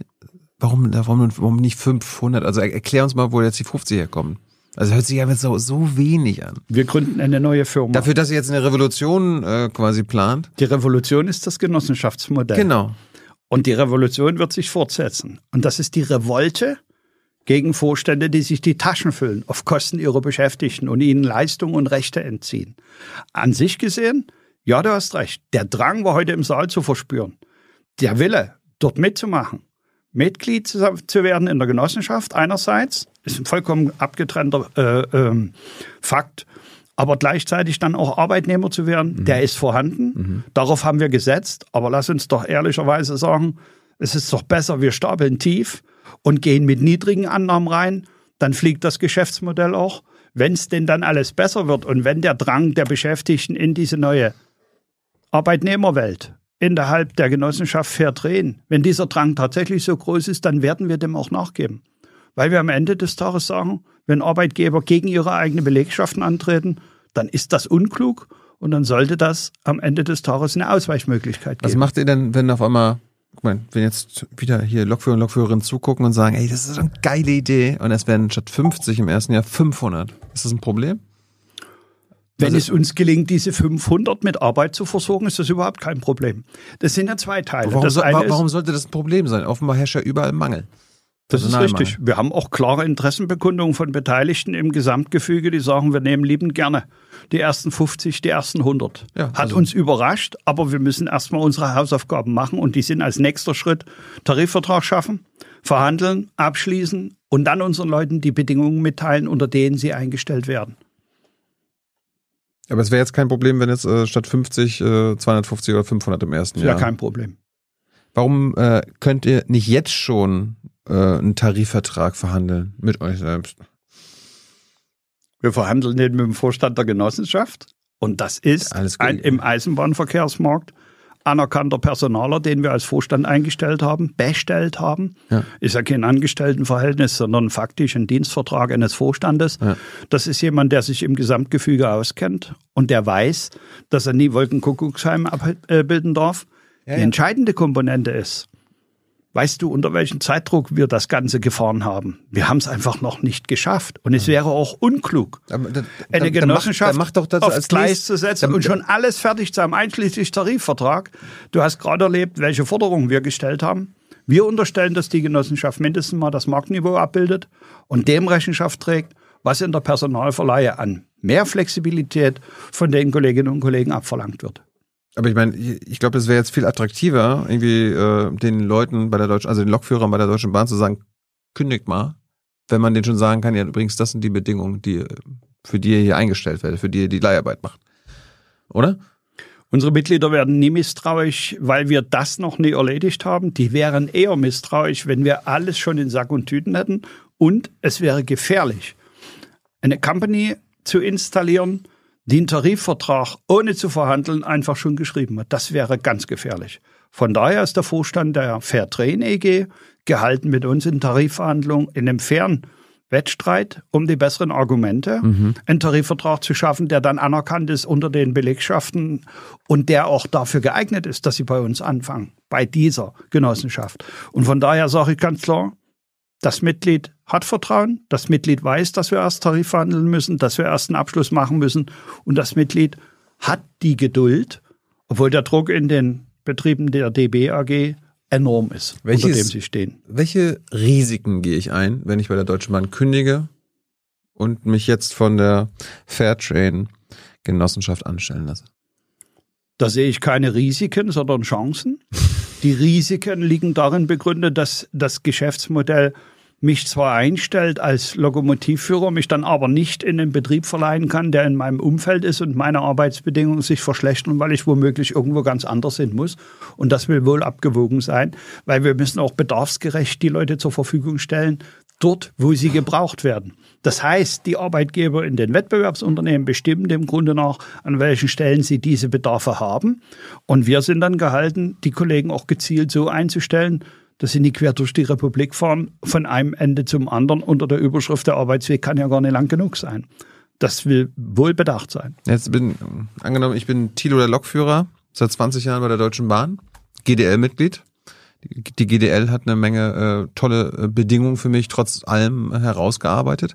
Gibt ja nicht nur meinen Lohn, den ich bekomme. Ich habe ja auch irgendwie, ich bekomme auch andere Leistungen der Deutschen Bahn. Altersvorsorge, vielleicht irgendwas mit Arbeitsunfähigkeit und äh, also, also zusätzliche Leistungen. Ja. Wenn ich kündige, dann sind die doch weg. Nein. Nein. Das wäre falsch. Du musst davon ausgehen, dass es uns in den letzten zwölf Jahren gelungen ist, einheitliche Tarifbedingungen im gesamten Land zu schaffen. Und wenn du heute das Unternehmen A verlässt und ins Unternehmen B gehst, findest du weitestgehend dieselben Tarifbedingungen vor. Es gibt eine große Ausnahme, das ist die betriebliche Altersvorsorge, mhm. wo diese DB AG im Jahr 2021 ran wollte und sie den Leuten wegnehmen wollte. Wir haben dafür gesorgt, dass der Bestand bis zum 31.12.2020 die komplette betriebliche Altersvorsorge behält. Deswegen gibt es eine unserer Forderungen, nämlich fünf Prozent betriebliche Altersvorsorge, wo ich ganz einfach unterstelle, dass diejenigen, die neu eingestellt werden, keinen Zusatzversorgungstarifvertrag haben, dass die dann mit fünf Prozent Altersvorsorge über den DVK Pensionsfonds vernünftig in die Zukunft hinein ihre Betriebsrente äh, erarbeiten beziehungsweise vom Arbeitgeber angespart bekommen. Das ist alles ein sehr fragiles Gebilde und es gibt schon Beteiligte in dem Gesamtgefüge, die von sich aus die Entscheidung fällen werden, so schön wie es wäre, ich tue es nicht, weil ich unter den Rahmenbedingungen, wo ich mich derzeitig befinde, auch damit klarkomme, was mir momentan so vom Arbeitgeber angedient, angedient wird. Da, da wägt man Chancen und Risiko ab. Natürlich. Du hast gerade gesagt, es gibt keine Risiken, nur Chancen die Risiken für den Einzelnen aus einer Altersvorsorge im Zusatzversorgungstarifvertrag herauszugehen, mhm. der dann an der Stelle stehen bleibt. So ein Zusatzversorgungstarifvertrag bringt für einen Lokführer am Ende seines Berufslebens ungefähr 150 Euro monatlicher Betriebsrente. Nimm an, er tritt äh, mit 50 aus äh, der DB aus, bleiben ihm geschätzt, gefühlt 100 Euro Betriebsrente stehen mhm. und er würde dann über unsere ähm, betriebliche Altersvorsorge einen weiteren Anteil an Betriebsrente am Ende seines Arbeitslebens erhalten. Ach, und das muss man ihm auch offen und ehrlich sagen. Da darf man nicht hinterm Berg halten, so nach dem Motto, alles Wolkenkuckucksheim, alles rosa-rot, sondern da muss man jedes einzelne Element bezogen auf die Einzelperson betrachten und muss es abwägen und vor allen Dingen ehrlich dem Mitglied sagen, was ihn erwartet. Noch andere Risiken, die du einräumst? Bei Personalverleihe gibt es immer ein Risiko, nämlich dass man ähm, in eine vorübergehende Phase gerät, wo man die Menschen nie verleihen kann. Ja. Wir haben das jetzt schon zweimal erlebt. Die Personalverleiher, die am Markt tätig sind, sind sowohl 2008, 2009, als die Finanzkrise war, ähm, mit der These beglückt worden, wir schicken die alle zurück in eure Firma. Wir haben den Beteiligten geholfen, auch diese schwierige Phase zu überstehen. Wir haben angeboten, eine, eine, eine vorübergehende Tarifabsenkung, damit das Unternehmen erhalten bleibt. All die Risiken, die dort auftreten können, fußen eigentlich auf der These, ähm, Leute nicht in die Arbeit zu bringen und damit Lohnzahlungen an Bord äh, verantworten zu müssen, ohne ein Ergebnis zu erzielen durch die Verleihe. Die zweite äh, größere Welle war aber nur kurz, äh, als Corona auftrat waren auch die Personalverleiher diejenigen, die als erstes ihre Leute zurückgeschickt bekamen. Ja. Später hat man gemerkt, dass man sie trotzdem braucht, weil Personalknappheit herrscht. Und ich sage auch klar und deutlich, die Personalverleiher ersetzt nie das Gesamtgefüge. Sie ist eigentlich da, Spitzen auszugleichen. Sie ist eigentlich dafür da, nur in bestimmten Bereichen äh, bestimmte Sachverhalte abzufedern. In der heutigen Zeit ist die Personalverleihe über die Maßen in den Vordergrund getreten, weil sie erstens gute Rahmenbedingungen in ihren Tarifverträgen für die Beschäftigten abbilden, mhm. mit uns verhandelte Tarifverträge und weil sie zweitens ein gutes Ergebnis erzielen können, wenn sie die Menschen verleihen, weil überall Personalknappheit herrscht. Und da haben wir uns gesagt, mit dem Modell der Genossenschaft passen wir ganz gut in das Gesamtgefüge. Du sag mal, Kira, ganz unter uns, du bist die Jüngste hier? Ja. Warum arbeitest du hier eigentlich? Na, weil wir das beste Journalismusformat in Deutschland sind und weil hier keine Werbung läuft. Und woher kommt die Kohle für dein Gehalt? Per Banküberweisung oder PayPal von den Leuten, die uns zuschauen oder zu hören. Wie das geht? Seht ihr in der Podcast-Beschreibung. Aber warum wollt ihr das Gesamtgefüge nicht ersetzen und alles auf dem äh, umdrehen? Also, das wäre ein Monopol, das ist in unserem Land verboten. Ich habe vor uns den Satz gesagt, Wettbewerb ist am schönsten, wenn man Monopol hat. Aber das können wir nicht und das wollen wir auch nicht. Ja, aber Monopol auf Arbeitnehmerseite? Also angenommen, ihr hättet dann alle LokführerInnen des Landes. Das wäre wär, das wär ein Zustand, wo am Ende des Tages niemand gegen die Genossenschaft vorgehen kann. Ja, eben. Aber es bedarf immer noch Arbeitgeber, die diese Leute einstellen, die diese Leute nicht einstellen, sondern die diese Leute entleihen. Ja. Und dazu ist die Personalverleihe insgesamt gesehen ein Stück weit wesentlich teurer als die ordnungsgemäße Einstellung von Arbeitnehmerinnen und Arbeitnehmern. Wir wollen hier eine Disruption erzeugen, damit die Damen und Herren, die im Vorstand davon träumen, ihre Arbeitnehmer umzuerziehen, aufschrecken und begreifen, das tut man nicht. Von daher ist das Genossenschaftsmodell genau der richtige Ansatz. Haben die eine Möglichkeit, das trotzdem nicht zu machen? Ich meine, du beschreibst es jetzt, dass es, dass, jetzt die Daumenschrauben anlegt. Das ist die Zielsetzung. Aber was, wenn die äh, schmerzresistent sind und sagen? Da würde ich einfach mal sagen, Thilo, schauen wir doch mal. Wer hat hier den längeren Atem? Die Mitglieder der GDL und der Vorstand der GDL. Würde ich jetzt auch in deine Stelle machen. Bis einschließlich heute sind nicht Tausende von Mitgliedern ausgetreten, weil man sie versucht hat umzuerziehen und in eine andere Gewerkschaft einzutreten. Weißt du, was das für ein Riesenvorteil ist? Ein Riesenvorteil, eine stabile Mitgliedschaft zu haben, die Vertrauen in den Vorstand haben und die wissen, dass wir Lösungen finden. Die waren heute glücklich, als wir die Lösung auf den Tisch gelegt haben. Meine, nochmal zurück zu diesen Risiken. Ich meine, äh, seit der Agenda 2010, die meisten sind froh, wenn sie irgendwo angestellt sind und eben nicht in einer Zeitarbeitsfirma oder Leiharbeitsfirma engagiert sind. Wie nimmst du da denen die Bedenken? Also dieses Angestellt versus Leiharbeit. Weil am Ende. Die kann ich denen nehmen, weil die Arbeitskolleginnen und Kollegen kennen, die in ähm, Arbeitnehmerüberlassung in ihren Betrieben tätig sind weil die zum Beispiel die MEV kennen. Die MEV war am Anfang kleiner. Mhm. Sie hat begonnen mit 50, dann 100. Sie sind mittlerweile bei rund 500 äh, Beschäftigten, mhm. die sie verleihen. Aber auch dort äh, lautet die klare Botschaft, das Risiko muss in Grenzen gehalten werden. Aber sie bieten hervorragende Arbeitsbedingungen und deswegen rennen denen die Leute nie weg. Wie viel äh ich meine, du hast vorhin gesagt, dass, äh, die, bei der Deutschen Bahn gibt es 22.000 Lokführer und Lokführerinnen. Ja. Von GDL, Frei ja. oder EVG. Ja. Äh, und trotzdem fehlen der Bahn, der Deutschen Bahn schon heute genug Lokführer, damit sie ihr ganzes Geschäft und ihren ganzen Fahrplan einhalten können. Richtig? Das ist genau die Realität. Und von daher relativieren sich auch die Aussagen, die so mit bunten Bildern, mit PowerPoints unterlegt werden, von wegen, wir haben 20.000 äh, neue Mitarbeiter eingestellt. Ja und weiter? Wenn in derselben Zeit 22.000 das Unternehmen verlassen, haben wir minus 2.000. Mhm. Herr Seiler prahlt damit, dass er 2.000 Lokführer eingestellt hat. Ich habe gesagt, Herr Seiler, Sie haben 2.000 Menschen eingestellt, die Lokführer werden wollen. Wir haben mittlerweile Erfolgsquoten in den Unternehmungen von leider nur 50 Prozent. In der Ausbildung? Oder? In der Ausbildung bis zum Ergebnis. Warum? Naja, es ist nun mal so, dass es ein sicherheitsrelevanter, dass es ein verantwortungsvoller und dass es ein Schichtjob ist, mhm. eine Schichttätigkeit. Und da kommt eben die Attraktivität nie ganz so zum Vorschein.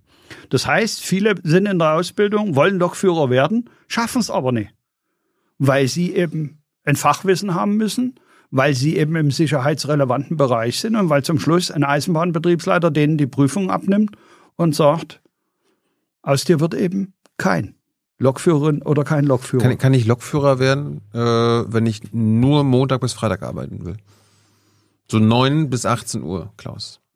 Kannst du ehrlich gesagt nur in einem Unternehmen, das sich auf die Fahne geschrieben hat, den Menschen Sand in die Augen zu streuen. Unser Geschäft läuft rund um die Uhr. Wenn ich dir, Thilo Jung, als Lokführer bei der Einstellung verspreche, ja. dass du Montag bis Freitag 9 to 5 arbeitest. Ja. Wenn ich das tue, ja. bin ich unredlich allen anderen gegenüber, denn dadurch erhöht sich der Anteil der Nachmittagsschichten, der Nachtschichten, bei allen anderen Beschäftigten. Stelle ich zehn von deiner Sorte ein, erhöht sich der Anteil für die anderen nochmal. Ja, Unanständig. Braucht ihr mich oder braucht ihr mich nicht?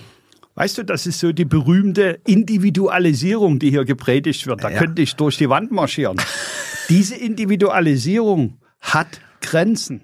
Der Einzelne, die Einzelne, kann zwar Vorstellungen äußern, was sie sich wünschen, aber es kann doch nicht so sein, der am lautesten ruft, kriegt die besten Schichten und der Rest macht den Rest. Ja, das darf so nicht sein. Es gibt einen Gleichbehandlungsgrundsatz.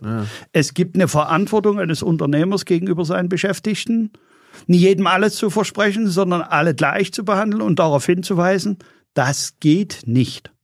Es gibt allerdings Lebensphasen, wo man auch darauf äh, Rücksicht nehmen muss und Rücksicht nehmen kann, wenn man das Gesamtgefüge im Blick behält. Wenn eine junge Kollegin irgendwann dann Mutterschaft antritt und wiederkommt, dann muss man das ein Stück weit berücksichtigen. Da muss man auch Dienstpläne zur Verfügung stellen, die dort in das familiäre Umfeld mit hineinpassen. Aber das darf auch eine Überhand nehmen. Denn wenn der Rest dann bloß noch Nachmittag- und Nachtschichten macht, ist das eine Ungleichbehandlung aller Arbeitnehmer. Aber lebensphasenbezogen sollte man schon bestimmte Sachverhalte Gut, berücksichtigen. wir waren bei 22.000 angestellten LokführerInnen bei der Deutschen Bahn. Wie viel benötigt die Deutsche Bahn? Also wie viel fehlen? Weißt du das? Das ist das bestgehütetste Geheimnis Nein. von Herrn Seiler, Was? der seit Jahren behauptet, er stellt immer mehr ein, als der Bedarf ist. Diejenigen in unseren Betrieben, die die Überstunden schruppen müssen, weil sie wenig da das sind, geheim? die singen ein anderes Lied. Ja, es wird niemand zugeben, wie viel er Delta hat, Was schätzt du weil denn? am Ende auch die Deutsche Bahn AG heute schon Leiharbeitnehmer in den ja. Betrieben hat. Was schätzt du denn, wie viele äh, fehlen? Ich schätze, dass erstens die Ausbildungsstrecke, das schätze ich nicht, das weiß ich, die Ausbildungsstrecke des Marktführers immer noch nicht so ausgeprägt ist, wie sein Anteil am Markt ist. Das heißt, die bilden zu wenig aus im Verhältnis zu dem, was abgeht im Markt, Ja. auch aus den eigenen Unternehmungen. Das Zweite ist, ich gehe mal davon aus, dass bei der DIB AG, wenn sie die Zahlen real- realistisch rechnen würden, mindestens eine Unterdeckung von 500 Lokomotivführern auch heute noch da ist. Dabei habe ich nicht Ich, berücksichtigt. ich hatte jetzt beim Spiegel gesehen, dass der Bahn 1500 fehlen. wenn der Spiegel das berichtet und er kann bessere äh, äh, Hintergrundzahlen organisieren, ich traue mir das an der Stelle nicht. Ich habe tief gestapelt, weil ich weiß, äh, dass das Unternehmen wird sofort dagegenhalten. Wir haben überhaupt keinen Lokführermangel, was natürlich einfach nur geschwindelt ist. Ich halte es eher ein bisschen mehr mit der Wahrheit. Wenn ich keine dezidierte Zahl nennen kann, stapel ich tief. Deswegen sage ich mindestens 500, eher mehr. Aber keiner kennt die genaue Zahl, weil in dem Segment wird getürkt, getrickst und dargestellt, Warum, warum darf das ein öffentliches Unternehmen tun? Frag doch mal den Eigentümer, Thilo, und nie mich. Ich bin Gewerkschaftsvorsitzender. Der Eigentümer schaut diesem Treiben seit Jahren tatenlos zu. Aber wir sind doch der Eigentümer der Staat. Also wir alle. ja, aber unsere Vertreter des Eigentümers, die in diesen Aufsichtsräten sitzen, die geben nie unbedingt das beste Bild ab. Du siehst doch den Wissing bald wieder. Frag ihn nochmal. Der, der müsste das so wissen. Unser Verkehrsminister. Ich denke, dass der Termin, der morgen früh 10 Uhr im Verkehrsministerium stattfindet, etwas anders verläuft, als der Minister das vielleicht bei der Einladung gesehen hat. Bist du vorgeladen, oder was jetzt? Gut, es gibt Informationen wahrscheinlich zur Infrastruktur, die äh, ja aus unserer Sicht reformiert und neu aufgestellt werden muss. Ich bin gespannt auf die Neuigkeiten. Der Termin wurde initiiert vom Ministerium. Da war noch nie bekannt im Ministerium, was wir heute bekannt gemacht haben. Und von daher wird er spannend. Du, der ist von der FDP, der wird sich freuen über das Genossenschaftsmodell. Dem Grunde nach ist das in einer freiheitlich-demokratischen Ordnung, Ja. wo Wettbewerb im Vordergrund Na steht, eben.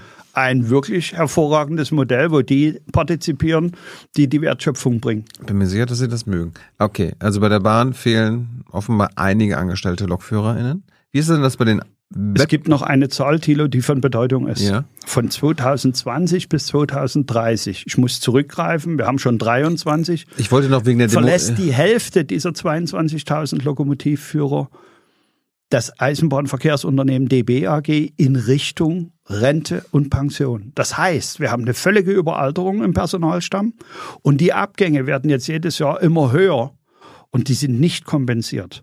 Und sie haben bis heute keinen Plan, wie sie diese Abgänge kompensieren können.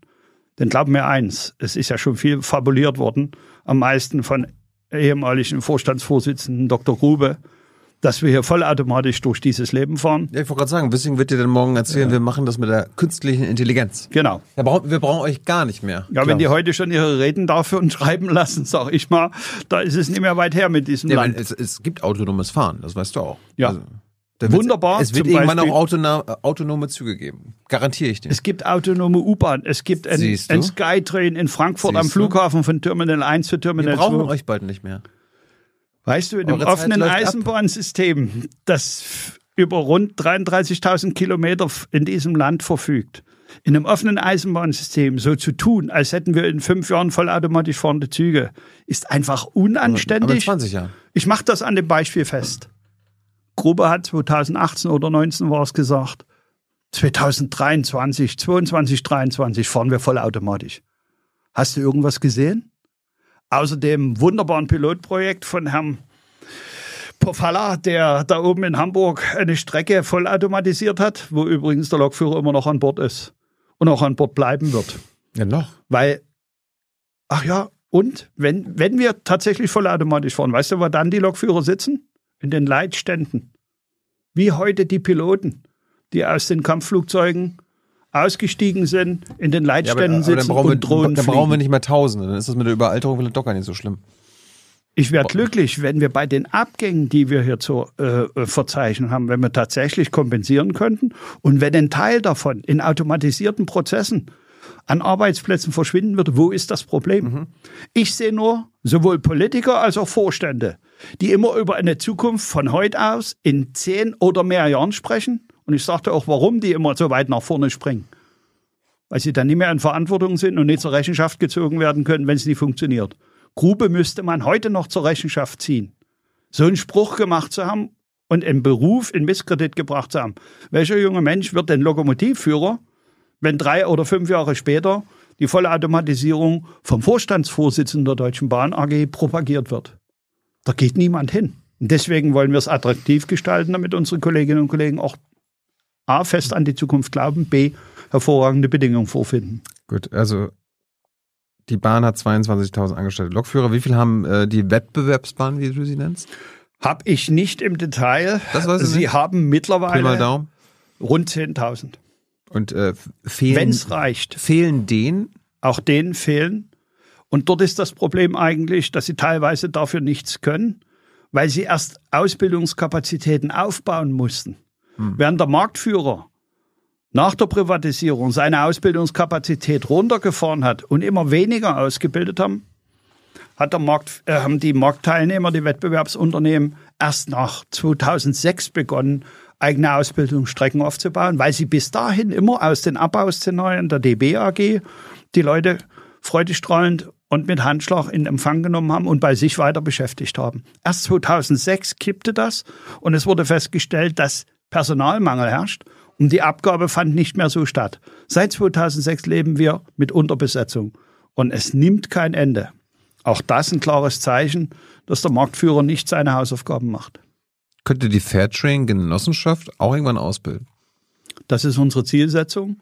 Wir beginnen mit äh, Arbeitnehmerüberlassung und wir werden uns auch der Ausbildungsstrecke widmen. Heute im Saal der erste stand auf und sagte, ich bin Ausbildungslokführer, nehmt ihr mich? Als Lokführer ja, als Ausbilder gerne, aber dazu brauchen wir erstmal den Zug, der jetzt auf dem Gleis steht, richtig in Fahrt und äh, auch entsprechende Einnahmen, sodass wir dann weiter expandieren können. Wir werden uns der Ausbildung widmen, weil auch hier im Markt teilweise schlechte Ausbildungsbedingungen abgebildet sind. Einige schwarze Schafe gibt es immer, aber es gibt auch gute, die ihre Ausbildung entsprechend in der hohen Qualität durchführen.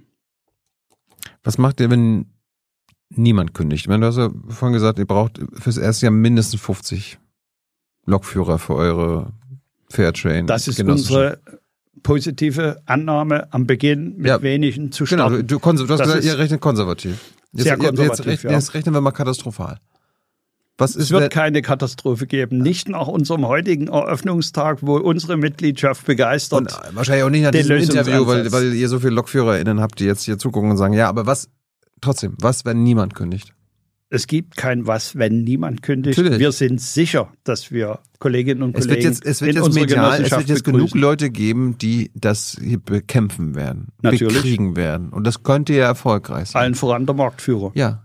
Was ist, wenn die erfolgreich sind und äh, am Ende zehn kündigen und ihr nur zehn habt, dann, dann ist dann. Thilo, wie kommst du dazu, dass dieses Management auch nur ansatzweise erfolgreich ist? Alles, was sie uns zu bieten haben seit Jahrzehnten, ist der Niedergang des Eisenbahnsystems, Unpünktlichkeit, Unzuverlässigkeit. Das ist das Ergebnis ihres Tuns. Und von daher sind Ja. wir ganz siegessicher. Aber ich frage wir jetzt, setzen kein ich Modell jetzt in nach dem. Worst Case und du gleich.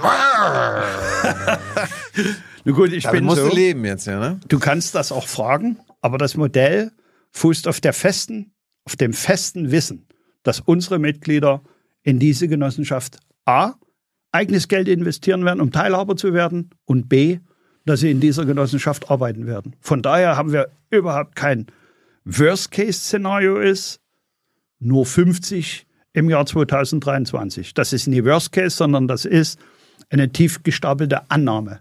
Worst Case, dass wir niemanden einstellen, sehen wir an keiner Stelle. Ich habe noch eine Frage zu der Genossenschaft, bevor wir gleich nochmal zu einer Forderung kommen äh, und dann zu euren Zuschauerfragen. Also beeilt euch, Hans, eure Fragen zu geben. Und ich hoffe ja, dass ein paar Lokführer dabei sind und Hans ein paar, zu, äh, paar Fragen geben. Äh, angenommen, Tilo, der Lokführer, kündigt als einer von diesen mindestens 50, wird jetzt äh, Teil, also arbeitet jetzt für die Personalverleihfirma Fairtrain. Klaus, ich will aber wissen, wo ich dann auch arbeite. Also, äh, woher weiß ich denn, dass ihr überhaupt äh, Kunden habt, beziehungsweise andere Unternehmen? Deswegen werden wir dich einstellen, wenn wir Akquise betrieben haben, wenn wir Kunden haben, wenn wir wissen, wo du eingesetzt Ja, aber es wäre wirst. doch gut, wenn du das vorher schon mal Und ge- dann würden wir dir auch die konkreten Bedingungen nennen. Deswegen würden wir dich jetzt nicht einstellen, weil wir nie, nie wie die DB alles versprechen und nichts halten, sondern weil wir unseren Kolleginnen und Kollegen gegenüber immer ehrlich bleiben und sagen, das ist nie möglich. Im Moment gibt es an der Stelle keinen Bedarf. Deswegen würden wir dich nie einstellen, außer du sagst von meiner Warte aus, ich bin in einem Lebenszyklus, wo mir es möglich ist, auch in Schichtzyklen zu fahren. Ich habe kein Problem damit, von meinem Wohnort aus zu starten, mehrere Schichten hintereinander zu leisten. Das ist übrigens das Modell der Personalverleiher, die an anderer Stelle auch von uns tarifiert werden. Wenn das zum Beispiel für dich kein Problem ist, dann würden wir auch Ja, aber ich dachte, ihr, andere ich dachte, ihr seid die attraktivsten und coolsten und besten und in, äh, äh, Personalverleiher. Aber doch nie am Eröffnungstag mit all den Facetten, die hier notwendig Aber hast- sind, und, aber hast um du- jemanden ehrliche Einstellungsbedingungen zu Aber hast signalisieren. du als Klaus jetzt nicht mehr mit ein paar anderen von den Wettbewerbsbahnen gesprochen, ob die euch welche abnehmen? Also äh, abnehmen im Sinne von einstellen würden.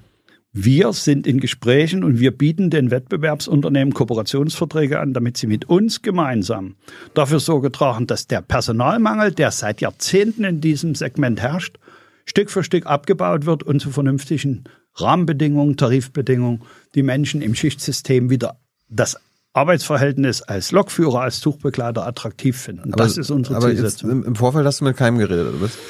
Ich werde nie die Interna äh, auf der Zunge tragen, äh, die auch zu dem Geschäft Ja, gehören. aber, aber wenn- wenn dir jetzt niemand irgendwie positive Signale gegeben hätte, dann hättet ihr vielleicht das euch vielleicht mal überlegt. Würde ich mir jetzt denken. Du bist ein absolut kluger Mensch und du zeigst auf, dass man bei allem, was man tut, sehr weit und langfristig vorausschauen muss. Und ja, das gehört dazu, dass man auch das absichert, was man vorhat.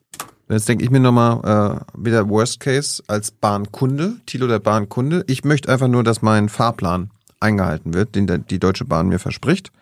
Äh, wenn jetzt mindestens 50, wenn nicht sogar mehr, kündigen bei der Deutschen Bahn von Lokführern, dann, dann gefährdet ihr meinen mein, mein Zug und mein, Thilo, mein, die entschuldige bitte, dass ich oder? dich an der Stelle auslache. Wann bist du das letzte Mal Zug gefahren und wann hast du erlebt, dass du pünktlich bist und zuverlässige Anschlussbeziehung? Wir sind bei 62 Prozent Pünktlichkeit angekommen. Das Schlimmste, was der Eisenbahn passieren kann. Früher hat man nach der Eisenbahn die Uhren gestellt. Heute bist du froh, wenn du noch am Tag dorthin kommst, wo du hin wolltest. Und von daher, ohne unsere Initiative, ist es schon dramatisch und schlimm.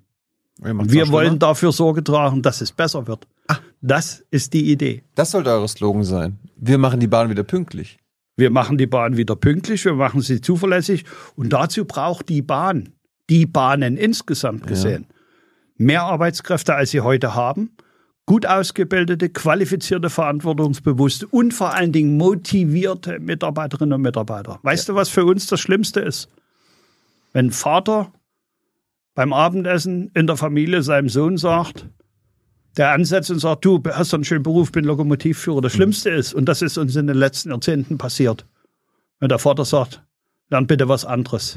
Der Saftladen, den ich hier erleben musste, die Arbeitsbedingungen, unter denen ich tätig bin, du hast gesehen, wie wenig ich zu Hause bin, such einen anderen Beruf. Das gab es früher nie. Da haben wir empfohlen, da sind Eisenbahnergenerationen aufeinander gefolgt. Aber Heute du- müssen wir damit leben, dass ja, die aber- Leute ihren Job eigentlich schlecht reden, weil er tatsächlich schlecht geworden ist. Ja, du weißt schon, es ist eine Demografie, ein Wandel in unserer Gesellschaft gibt. Äh, Es sind einfach kaum noch, also viel weniger Leute da. Es kommen viel weniger Leute nach, junge Leute, als alte Ja. in Rente gehen. Wenn du sagst, es braucht eigentlich mehr Leute bei allen Bahnen, wo sollen die herkommen? Da sind wir bei unseren Tarifforderungen, bei der Verbesserung des Gesamtsystems, bei der Attraktivität derjenigen, die im Schichtsystem arbeiten. Wir fordern keine 35-Stunden-Woche für alle, sondern ausschließlich für Schichtarbeiter, weil wir denen einen Mehrwert zukommen lassen wollen, weil wir deren Belastung absenken wollen und deren Verlässlichkeit in der Arbeitszeitplanung verbessern wollen. All das liegt in dem Modell mit drin und von daher sage ich ganz offen, das wird ein Kulturwandel, der ist aber zwingend erforderlich, weil wir sonst in zehn Jahren immer noch darüber reden. Und jetzt kommen wir mal zum entscheidenden Kriterium.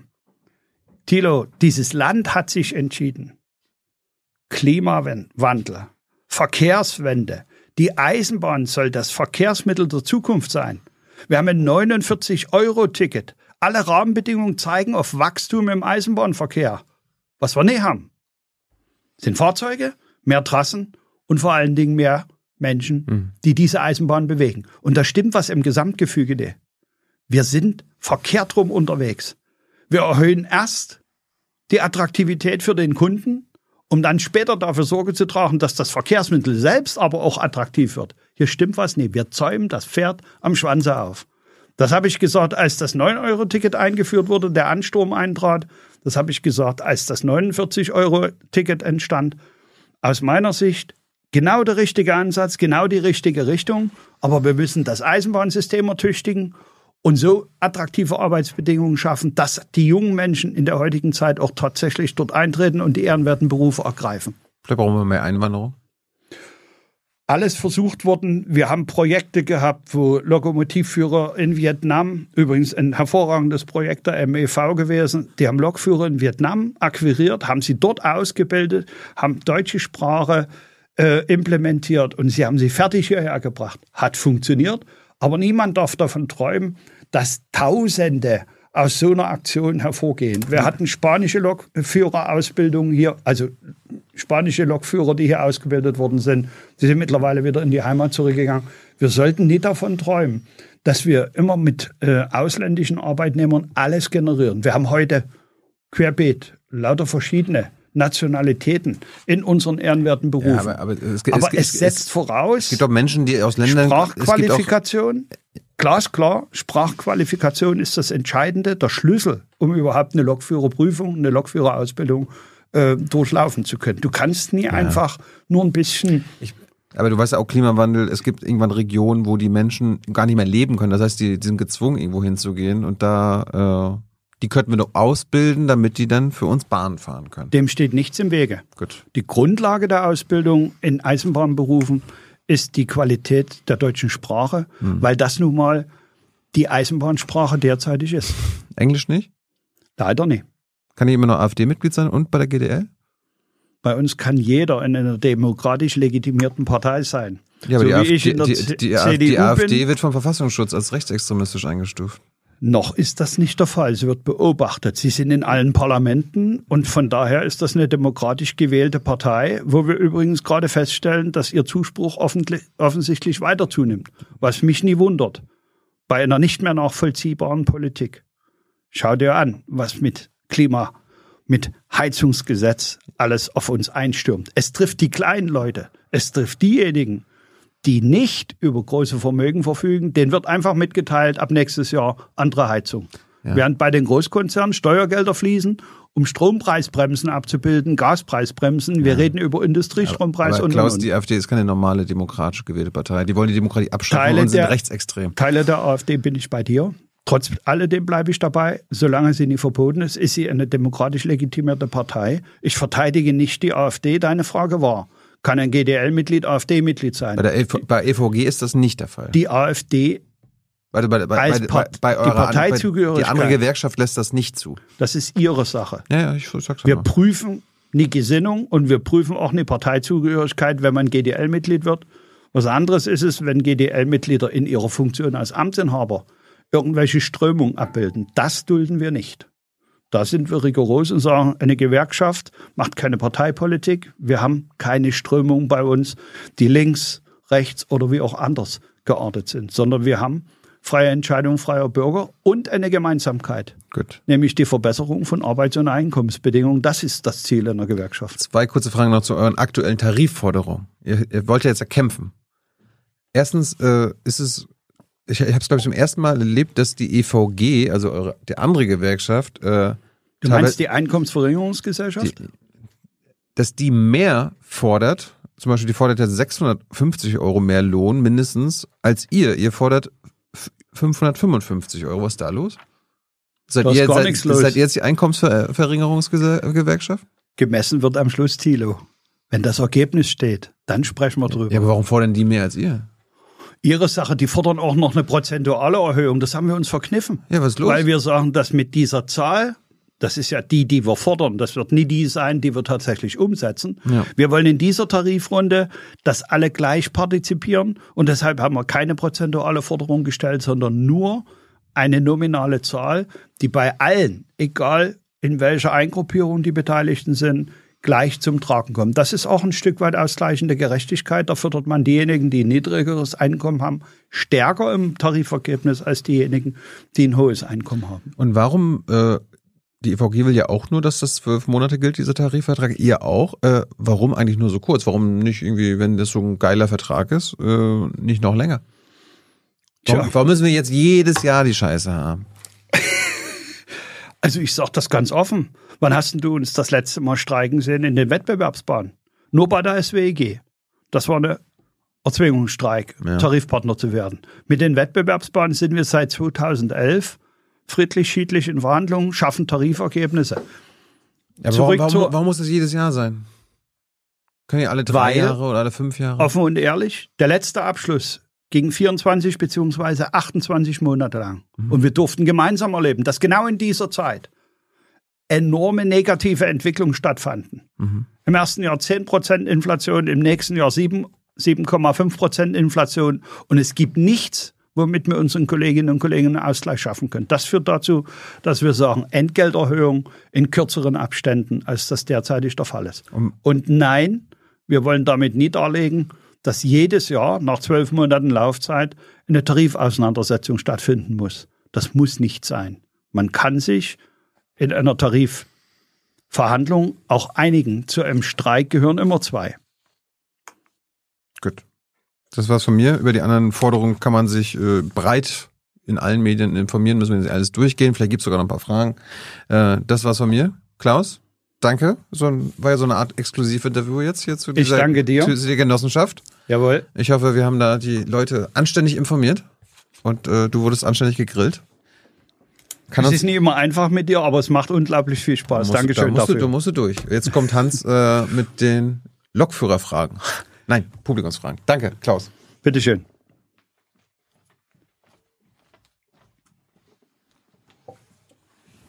So, So. eure Genossenschaft heißt Fair Train, richtig? Jawohl. Hört sich ein bisschen an wie Fair Trade.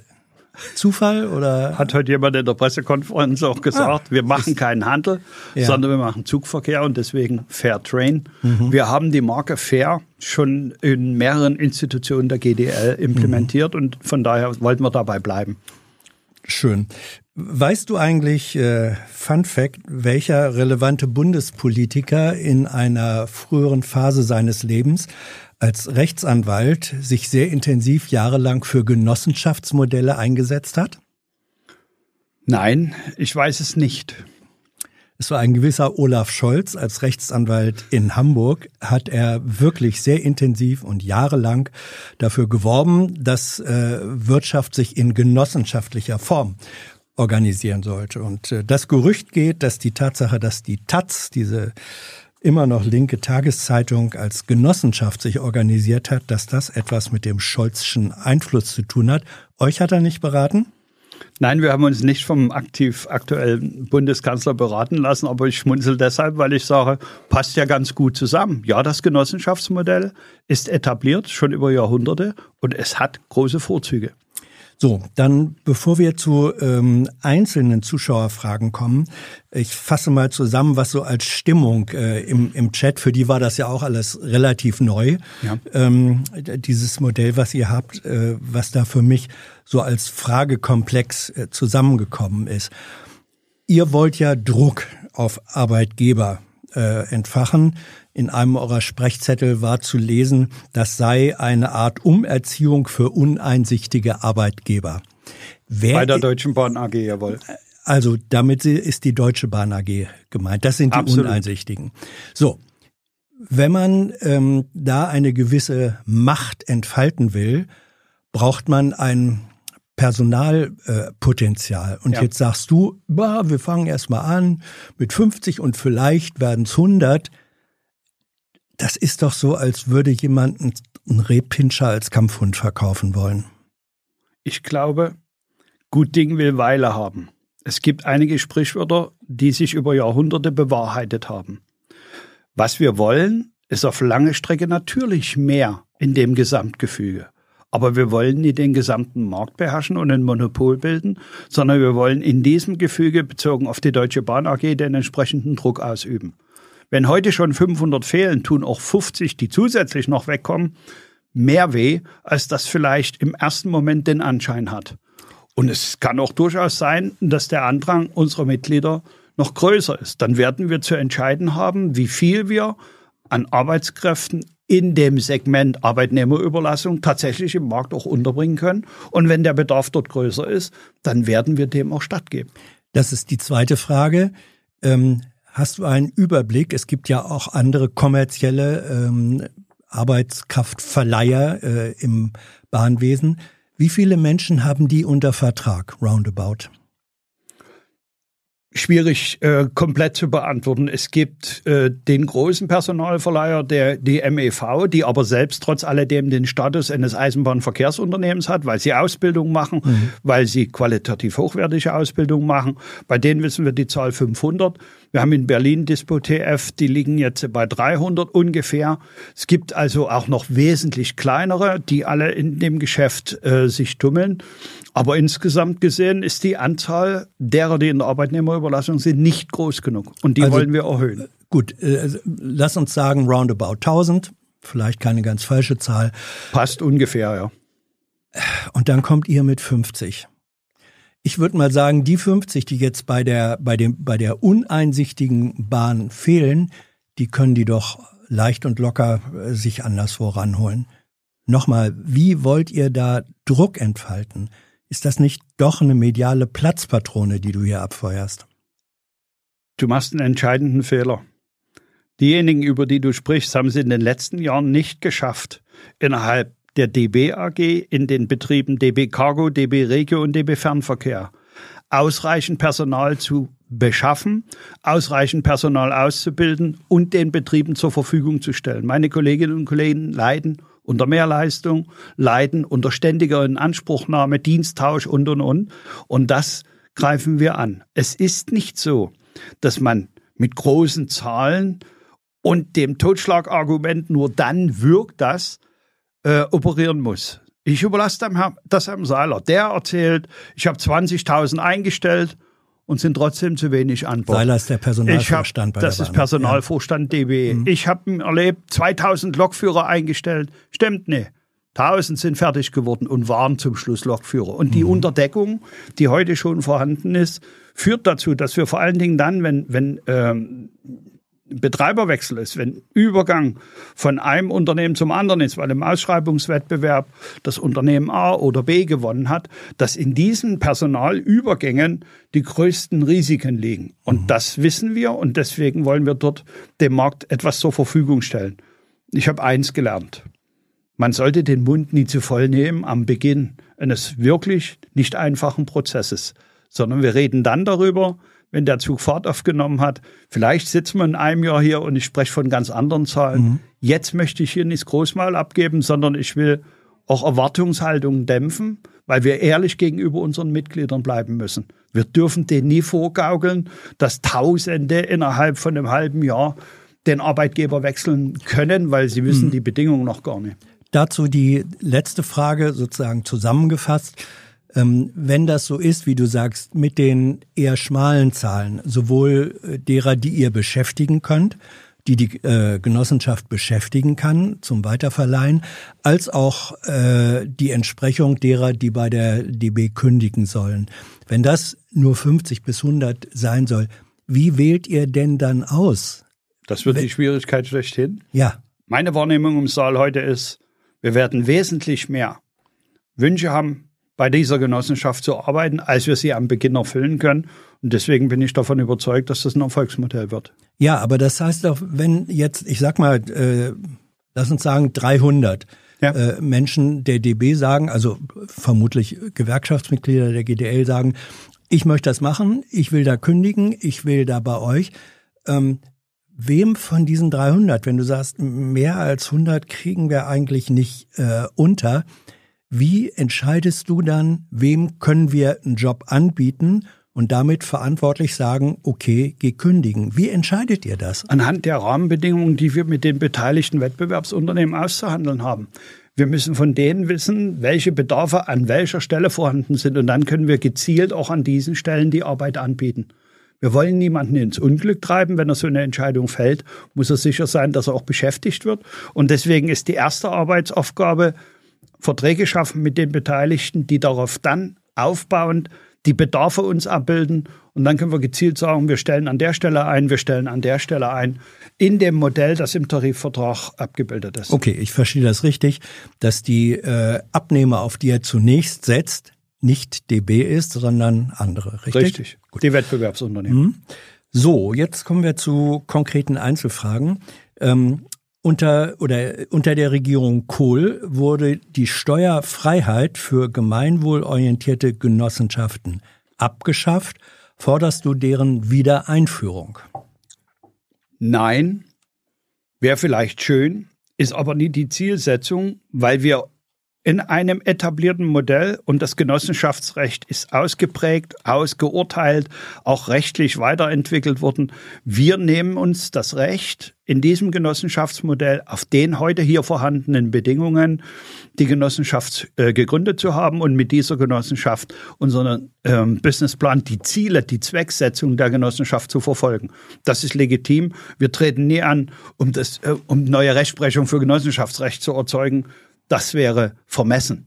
Wir mhm. etablieren uns innerhalb des vorhandenen Systems mit einer Genossenschaft, die Lokführerleistung anbietet. In eurer Satzung steht, ich weiß nicht, ob es stimmt, aber jemand, der sie offenbar kennt, in der Satzung der Genossenschaft steht, dass juristische Personen investierende Mitglieder werden können, wenn diese juristischen Personen ähm, mit dem Eisenbahnverkehr verbunden sind wenn das stimmt. Was bedeutet das? Sollen also EVU ähm, beitreten können der Genossenschaft? Da beginnt schon ein Prozess, wo die Ersten, die es gut mit uns meinen, in Anführungszeichen, irgendeinen Winkelzug suchen, um was Negatives reinzubringen. Wir haben in der Satzung Gründungsgenossen, Gründungsmitglieder der Genossenschaft, die bis 31. Mai ihre Anteile bezahlt haben. Das sind sogenannte Gründungsmitglieder ab jetzt mit Bekanntwerden der Genossenschaft, heute haben mehr als 20 im Saal ihre Interessensbekundung abgegeben, können alle GDL-Mitglieder Genossenschaftsanteile erwerben. Da gibt es keine Unterscheidung, weder nach Geschlecht noch nach Beruf. Das, was wir dort als investierende Mitglieder äh, implementiert haben, wird zukünftig, wenn es denn in Anspruch genommen wird, einfach nur eine Möglichkeit sein, Kapital zu akquirieren, wenn man sich weiterentwickelt. Wenn wir zum Beispiel in die Ausbildung gehen, benötigen wir auch Kapital, dass wir nicht nur aus den Genossenschaftsanteilen akquirieren können.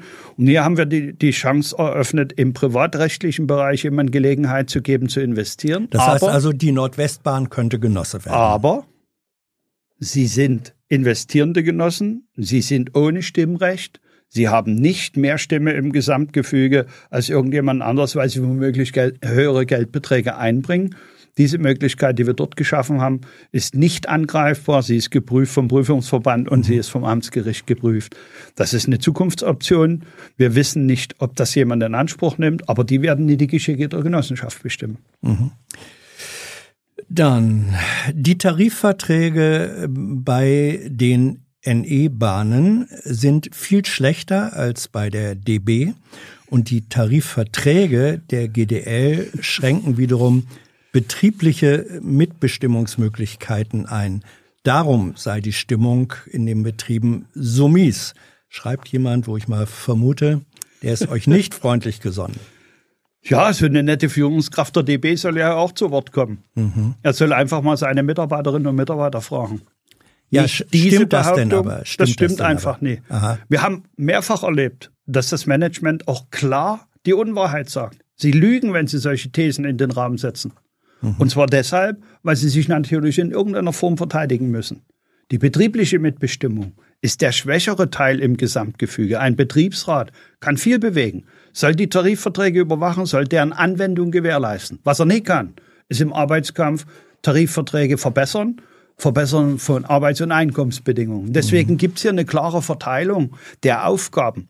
Und darum sage ich Vorsicht. Eine Gewerkschaft sollte nicht die Verantwortung auf die Betriebsebene übertragen, wo das schwächere Glied in der gesamten Kette sitzt, sondern sollte seine Hausaufgaben machen und als Tarifvertragspartei für verbesserte Einkommens- und Arbeitszeitbedingungen. Ich, ich glaube, ähm, dieser, diese Anmerkung oder diese Kritik richtet sich auf etwas, was man, ich weiß nicht, äh, Arbeitszeitraster übers Jahr bezogen ähm, nennt, was also eine, eine ich sag mal gerade im Schichtbetrieb, dann eine höhere Sicherheit für Arbeitnehmer und eine Planbarkeit beinhaltet. Ähm, ist das so, dass dieser Punkt äh, bei euch unterbelichtet oder nicht so wichtig genommen wird? Das Gegenteil ist der Fall. Unsere Tarifverträge sagen an der Stelle, Planungssicherheit ist das höchste Gut für die Beschäftigten. Mhm. Wir zwingen sie nie dazu, dort einzutreten. Sie mhm. können, mhm. wenn sie das wollen, ihre eigene Flexibilität bestimmen, aber dann müssen sie das wollen. Mhm. Das sind die Geschichten, die die Arbeitgeberseite erzählt unter der Überschrift, jedes Individuum muss sich frei entfalten können. Das haben wir erlebt in den letzten 20 Jahren. Diese freie Entfaltung führt dazu, dass die Freiheit der Einzelnen beschränkt wird, indem sie regelmäßig und in unanständiger Art und Weise hyperflexibilisiert in Anspruch genommen werden können und gar nichts mehr privat in ihrem Umfeld Planbares ist. Mhm. Das war übrigens auch klar erkennbar, als Corona kam. War die erste Forderung dieses Bahnkonzerns, sämtliche Dienstpläne des Fahrpersonals abzuschaffen um sie hyper zu flexibilisieren und ständig zum Einsatz bringen zu können. Einzige Zielrichtung? Auspressen. Mhm. Will heißen, diejenigen, die sich organisieren mussten, auch unter Corona-Bedingungen, weiter an der Arbeit waren, weiter präsent in den Zügen gewesen sind, den wollte man den Rest an Planungssicherheit auch noch nehmen. Und das haben wir nicht zugelassen. Mhm. Aber die Märchen kennen wir, die werden immer wieder erzählt. Ich sage das an der Stelle offen und ehrlich, die Belegschaften beweisen, dass sie diesen Trend so nicht wollen. Mhm. Wir können ja immer nur glauben, wenn wir das im Chat lesen, dass diejenigen, die behaupten, ich habe die und die Erfahrung gemacht, dass die tatsächlich gemacht wurden. Ähm, hier ist jemand, äh, der offenbar, so nehme ich das wahr, äh, als Lokführer bei einer privaten Verleihfirma gearbeitet hat. Ähm, der oder die schrieb, ähm, ich äh, war jemand, der jeden Tag in anderen Schichten gearbeitet hatte. Ähm, neue Schichtdienste wurden häufig nur wenige Tage vorher mir ge bekannt gegeben. Ähm, ich hatte kein gutes Privatleben mehr, war ständig K.O. Meiner damaligen Beziehung tat's nicht gut. Äh, von PUs, also Personenunfällen, Personalunfällen mal abgesehen.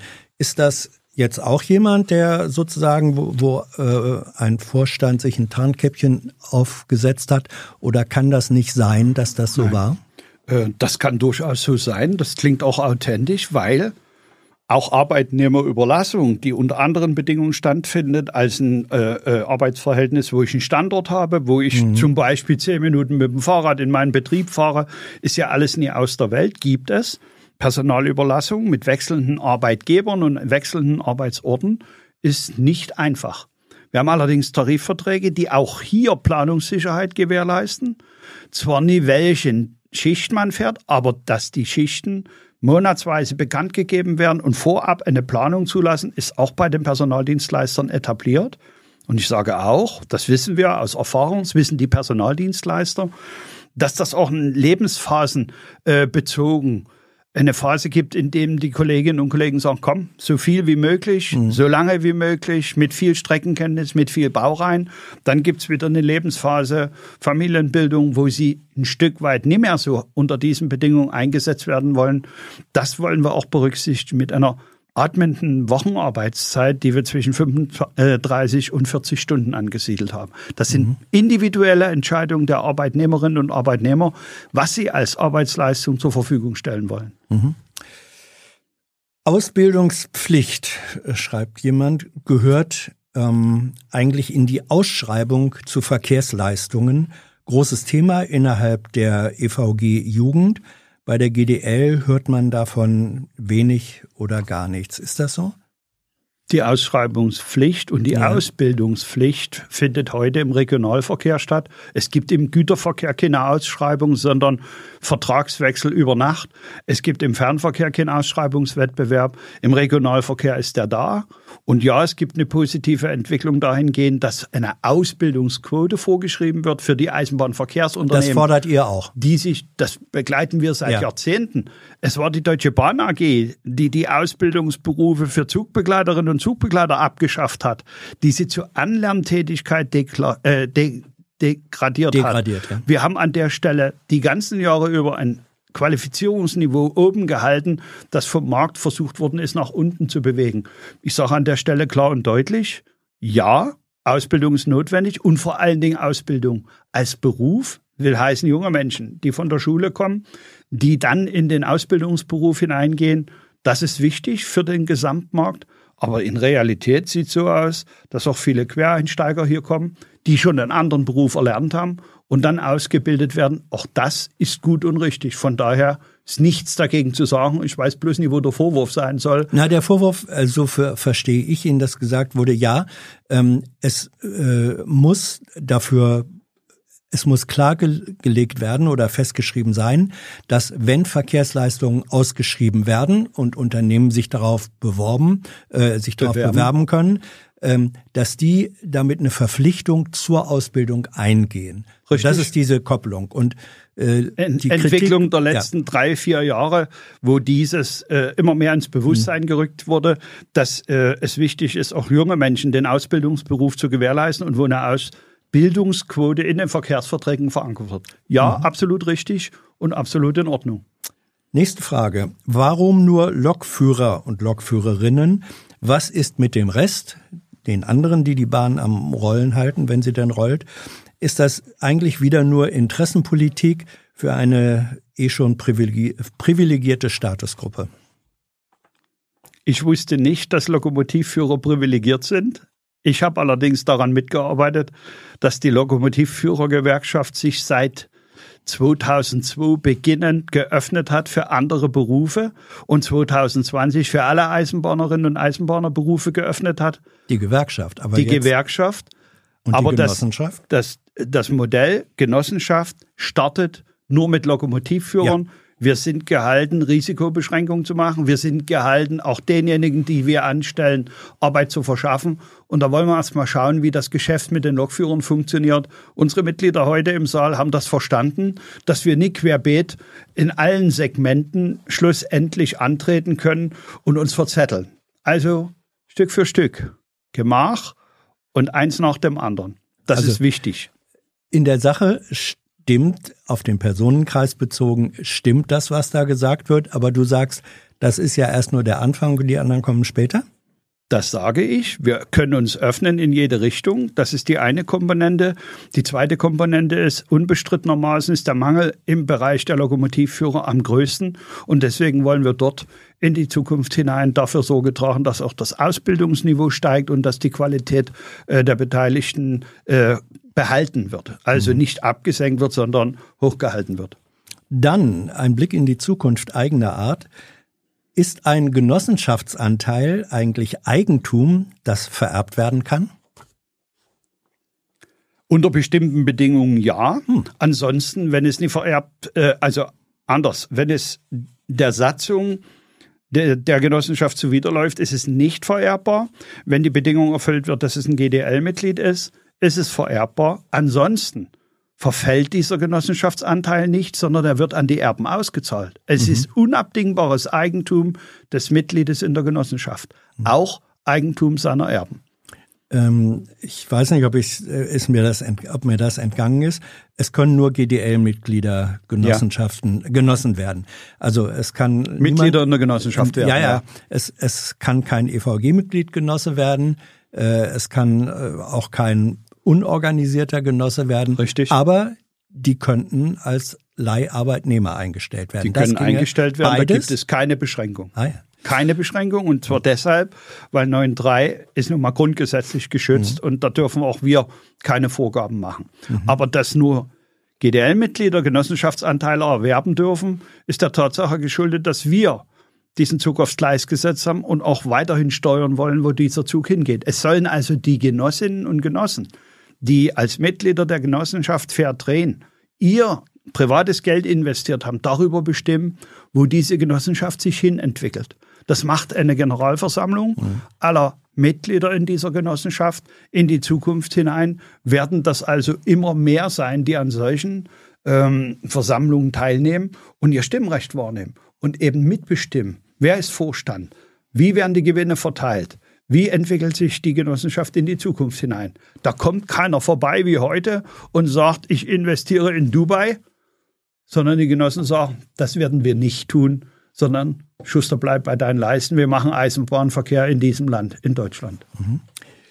Werden wir bald, äh, Themen gehen jetzt so ein bisschen breiter gestreut, werden wir bald Züge erleben, die autonom von einer künstlichen Intelligenz gesteuert werden? Und was heißt das für, eine Gewer für die Gewerkschaft der Lokführer? Ähm, ihr habt, glaube ich, vorhin schon mal kurz drüber gesprochen. Es gibt in Fra die Berliner U-Bahn teilweise, in Frankfurt. Ähm, am Terminal gibt's das beim Flughafen. Ja. ja. Dort möchte ich auch keinen Lokführer oder einen Zugbegleiter sehen. Ja. Zwei Kilometer hin, zwei Kilometer zurück. Ja, das ist keine vernünftige ja. Arbeit für Menschen, die heute Züge durch dieses Land fahren. Und es gab schon mal einen Vorsitzenden, hatte ich vor uns ausgeführt, mhm. will ich nie wiederholen, der solche flotten Sprüche äh, äh, geklopft hat. Bis einschließlich heute ist zwar klar, dass man autonom fahren kann, aber alles, was bisher gelaufen ist, findet in geschlossenen Systemen statt. Mhm. Nicht in einem offenen Eisenbahnsystem mit 33.000 Kilometern in diesem Land. Da sind äußere Einflüsse vorhanden, die kann man hier einfach abschalten. Und technisch gesehen sind wir einfach noch nicht so weit. Obwohl die technische Entwicklung in den letzten Jahren rasant ist, sehen wir momentan noch nicht mal die Mittelpufferkupplung haben wir geschafft, Was die in aller denn? Munde ist. Was das ist eine automatische digitale Mittelpufferkupplung. Als ich Lokführer gelernt habe, 1975 ja. beginnend, sprach man schon von einer automatischen Mittelpufferkupplung. Bis einschließlich heute haben ja. wir es nicht geschafft, in Güterzügen sowas einzubauen, weil wir einfach in der Entwicklung bei der Eisenbahn über die Jahrzehnte stehen geblieben sind. Durch die Privatisierung gab es keinen Fortschritt mehr. Niemand hat sich darum gekümmert, welche Innovationen im Eisenbahnsystem notwendig sind. Es war erst im Jahr 2000 19, bin ich mir nicht mehr ganz sicher, 18 oder 19, wo hier ein Schienenforschungszentrum wieder eröffnet mhm. worden ist, mit der Zielsetzung, im Eisenbahnsystem zu forschen und damit eine technische Weiterentwicklung zu generieren. Wunderbares Wort. Also wenn jemand einen Hashtag sucht, Mittelpufferkupplung. Finde ich schön. Man lernt ja immer noch dazu. Äh, soll die Gewerkschaft für ein Null- bzw. 9-Euro-Ticket eintreten, wenn das ja eigentlich dann doch äh, vom Staat finanzierbar wäre? Wir sind nicht für das 9-Euro-Ticket eingetreten, weil wir wussten, dass es zu einer Überfüllung in den Zügen kommt. Wir haben wirklich eine harte Zeit hinter uns. Die Zugbegleiterinnen und Zugbegleiter, die hier die ganze Zeit über gefahren sind, haben einen Ansturm erlebt, den möchte eigentlich niemand wieder erleben. Ich finde die Entwicklung richtig in Richtung eines 49-Euro-Tickets, einheitlich, um diesen ganzen Sermon vom Tisch zu bringen, der heute in den unterschiedlichen Verbünden entstanden ist. Wir haben ein einheitlich vom Staat gefördertes, subventioniertes Ticket, das dazu führen wird, dass mehr Menschen den öffentlichen Nahverkehr nutzen, ist ja nicht nur die Eisenbahn, sondern Ja, es sind Busse, Straßenbahn, U-Bahn. Ein guter, ein richtiger Schritt. Ich sage nur, zu früh, weil die Kapazitäten im Eisenbahnsystem sind einfach nicht vorhanden, um so einen Mehrandrang aufzunehmen. Und Ja. bei der Eisenbahn gibt es ein entscheidendes Element, was an der Stelle wirkt.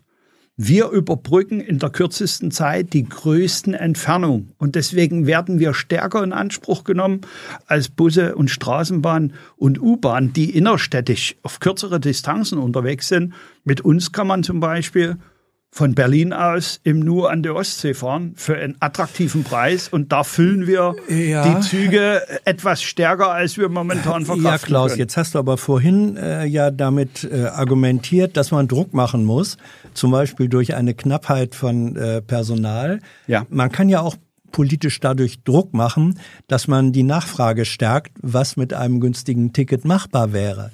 Ähm, bist du denn dann zum Beispiel dafür, dass dieses 49-Euro-Ticket, was für Studierende und Auszubildende äh, häufig zu viel wird? ist, dass das abgesenkt wird? Soll das geschehen? Ich denke ja. Und ich finde, es ist auch an der Stelle schon etwas spät. Man muss sich immer gesamthaft Gedanken machen. In der Diskussion um dieses 49-Euro-Ticket wäre es durchaus richtig und opportun gewesen, schon aufzuzeigen, es gibt ein Sozialticket für X, es gibt ein Studierendenticket für Y, es gibt ein Schülerticket und man muss auch den Tagespreis noch festlegen. Das sollte man nie anderen überlassen, sondern es muss abgeleitet werden aus dem 49-Euro-Ticket für 30 Tage. Zahlt man 49 Euro, also muss irgendjemand auch mal aufstehen und sagen, was kostet eigentlich ein Tagesticket? Das überlassen wir nie irgendwem. In dem äh, ähm, Verband ist es so, in dem Verband ist es so. Das sollte zentral festgelegt werden. Ich begrüße das sehr. Ich begrüße auch, dass Menschen, die noch nie über eigenes Einkommen verdienen, anders bezuschusst werden als Menschen, die über höhere Einkommen verdienen. Von daher absolut richtig. Dann eine Meldung, die jetzt in diesen Tagen äh, übers Wochenende äh, in den sozialen Medien, äh, Netzwerken ähm, viral gegangen ist, dass es offenbar ähm, bei einem privaten Bahnunternehmen äh, eine Aufforderung der Bundespolizei gegeben hatte, man sollte Menschen, die äh, einen linken Eindruck machen, die Dreadlocks haben und so weiter, sollten von den sollten gemeldet werden von den Zugbegleitern ähm, an äh, die Bundespolizei. Äh, du runzelst jetzt die Stirn. Äh, dieser, äh, dieses Begehren ist dir nicht bekannt? Nie alles, was äh, viral geht, ist mir Ja. bekannt. Aber ich runzel deshalb die Stirn, weil wir nie dafür verantwortlich sind, was Polizeiorgane festlegen. Es gab spezielle Situationen. Ihr wisst, in Leipzig hatten wir ziemlichen Stress. Das sind die Ermittlungsorgane, das sind diejenigen, die auf Gerichten entscheiden, ob die Demonstration durchgeführt werden darf oder nicht. Und dann sind natürlich die Vollzugsbeamten im Bereich der Polizei, die Entscheidungen fällen. Die haben wir, wenn sie denn gefällt sind, erstmal umzusetzen. Also wenn Wir Polizei haben nie zu Ja, diskutieren, ob das gut und richtig ist, sondern das sind Ermittlungsorgane, Ja. das ist Staatsgewalt. Wenn sie auf uns Ja, wirken, wenn die es machen, umsetzen. aber, aber wenn die Aufforderung kommt, äh, hier Zugbegleiter, meldet uns die mal, das ist ja eine Aufforderung ähm, an euch. Und die Frage war, die hatte ich nicht mehr ganz vortragen können, die Frage war, ob es sowas auch schon früher mal gab, dass auf einmal Zugbegleiter äh, zu Hilfsorganen von Ermittlungs- und Polizeibehörden äh, zeitweise ernannt wurden. Die Bestrebungen waren da. Und zwar in Zeiten von Corona. Da gab es Initiativen, die darauf hinausliefen, dass unsere Zugbegleiterinnen und Zugbegleiter in den Zügen nicht nur die Masken kontrollieren, sondern die Durchsetzung der Maskenpflicht faktisch umsetzen sollten. Wir haben uns dagegen gestellt und haben gesagt, das ist eindeutig Sache von Vollzugsorganen, nicht von Mitarbeiterinnen und Mitarbeitern, die als Zugbegleiter unterwegs sind. Von daher haben sie ihre Überwachungspflicht im Sinne von darauf aufmerksam machen, aber nie durchsetzen. Dann sind andere dafür zuständig.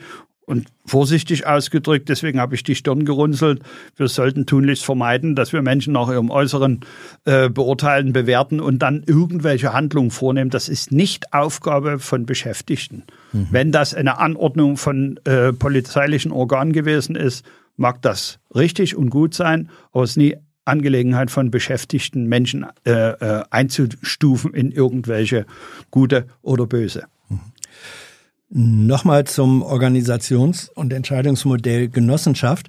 Richtet sich in einer Genossenschaft oder richtet sich eine Genossenschaft in ihren Entscheidungen nicht nach der Willkür der einfachen Mehrheit? Ich glaube, dass diejenigen, die als Mitglieder Genossenschaftsanteile erwerben und dann in der Generalversammlung einer Genossenschaft die Zukunft äh, dieser Genossenschaft bestimmen, mehr mhm. als verantwortungsbewusst damit umgehen, weil sie reden über sich selbst, über ihre Bedingungen, über das, was diese Genossenschaft in ihren Berufen zukünftig abbilden soll.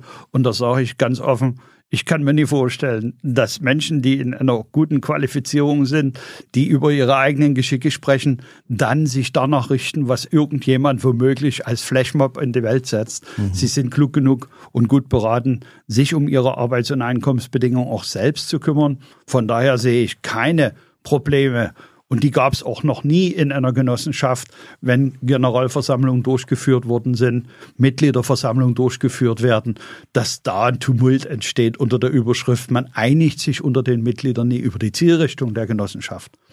Schaut euch die Wohnungsbaugenossenschaften an. Da sind immer kluge Leute eingesetzt worden als Vorstand. Ja, die neue Heimat. Das war was ganz anderes. Ja, ja, war eine sehr große Wohnungsbaugenossenschaften. Die Älteren von uns erinnern sich noch daran. Ähm, die neue Heimat war auch Coop. Mhm, eben.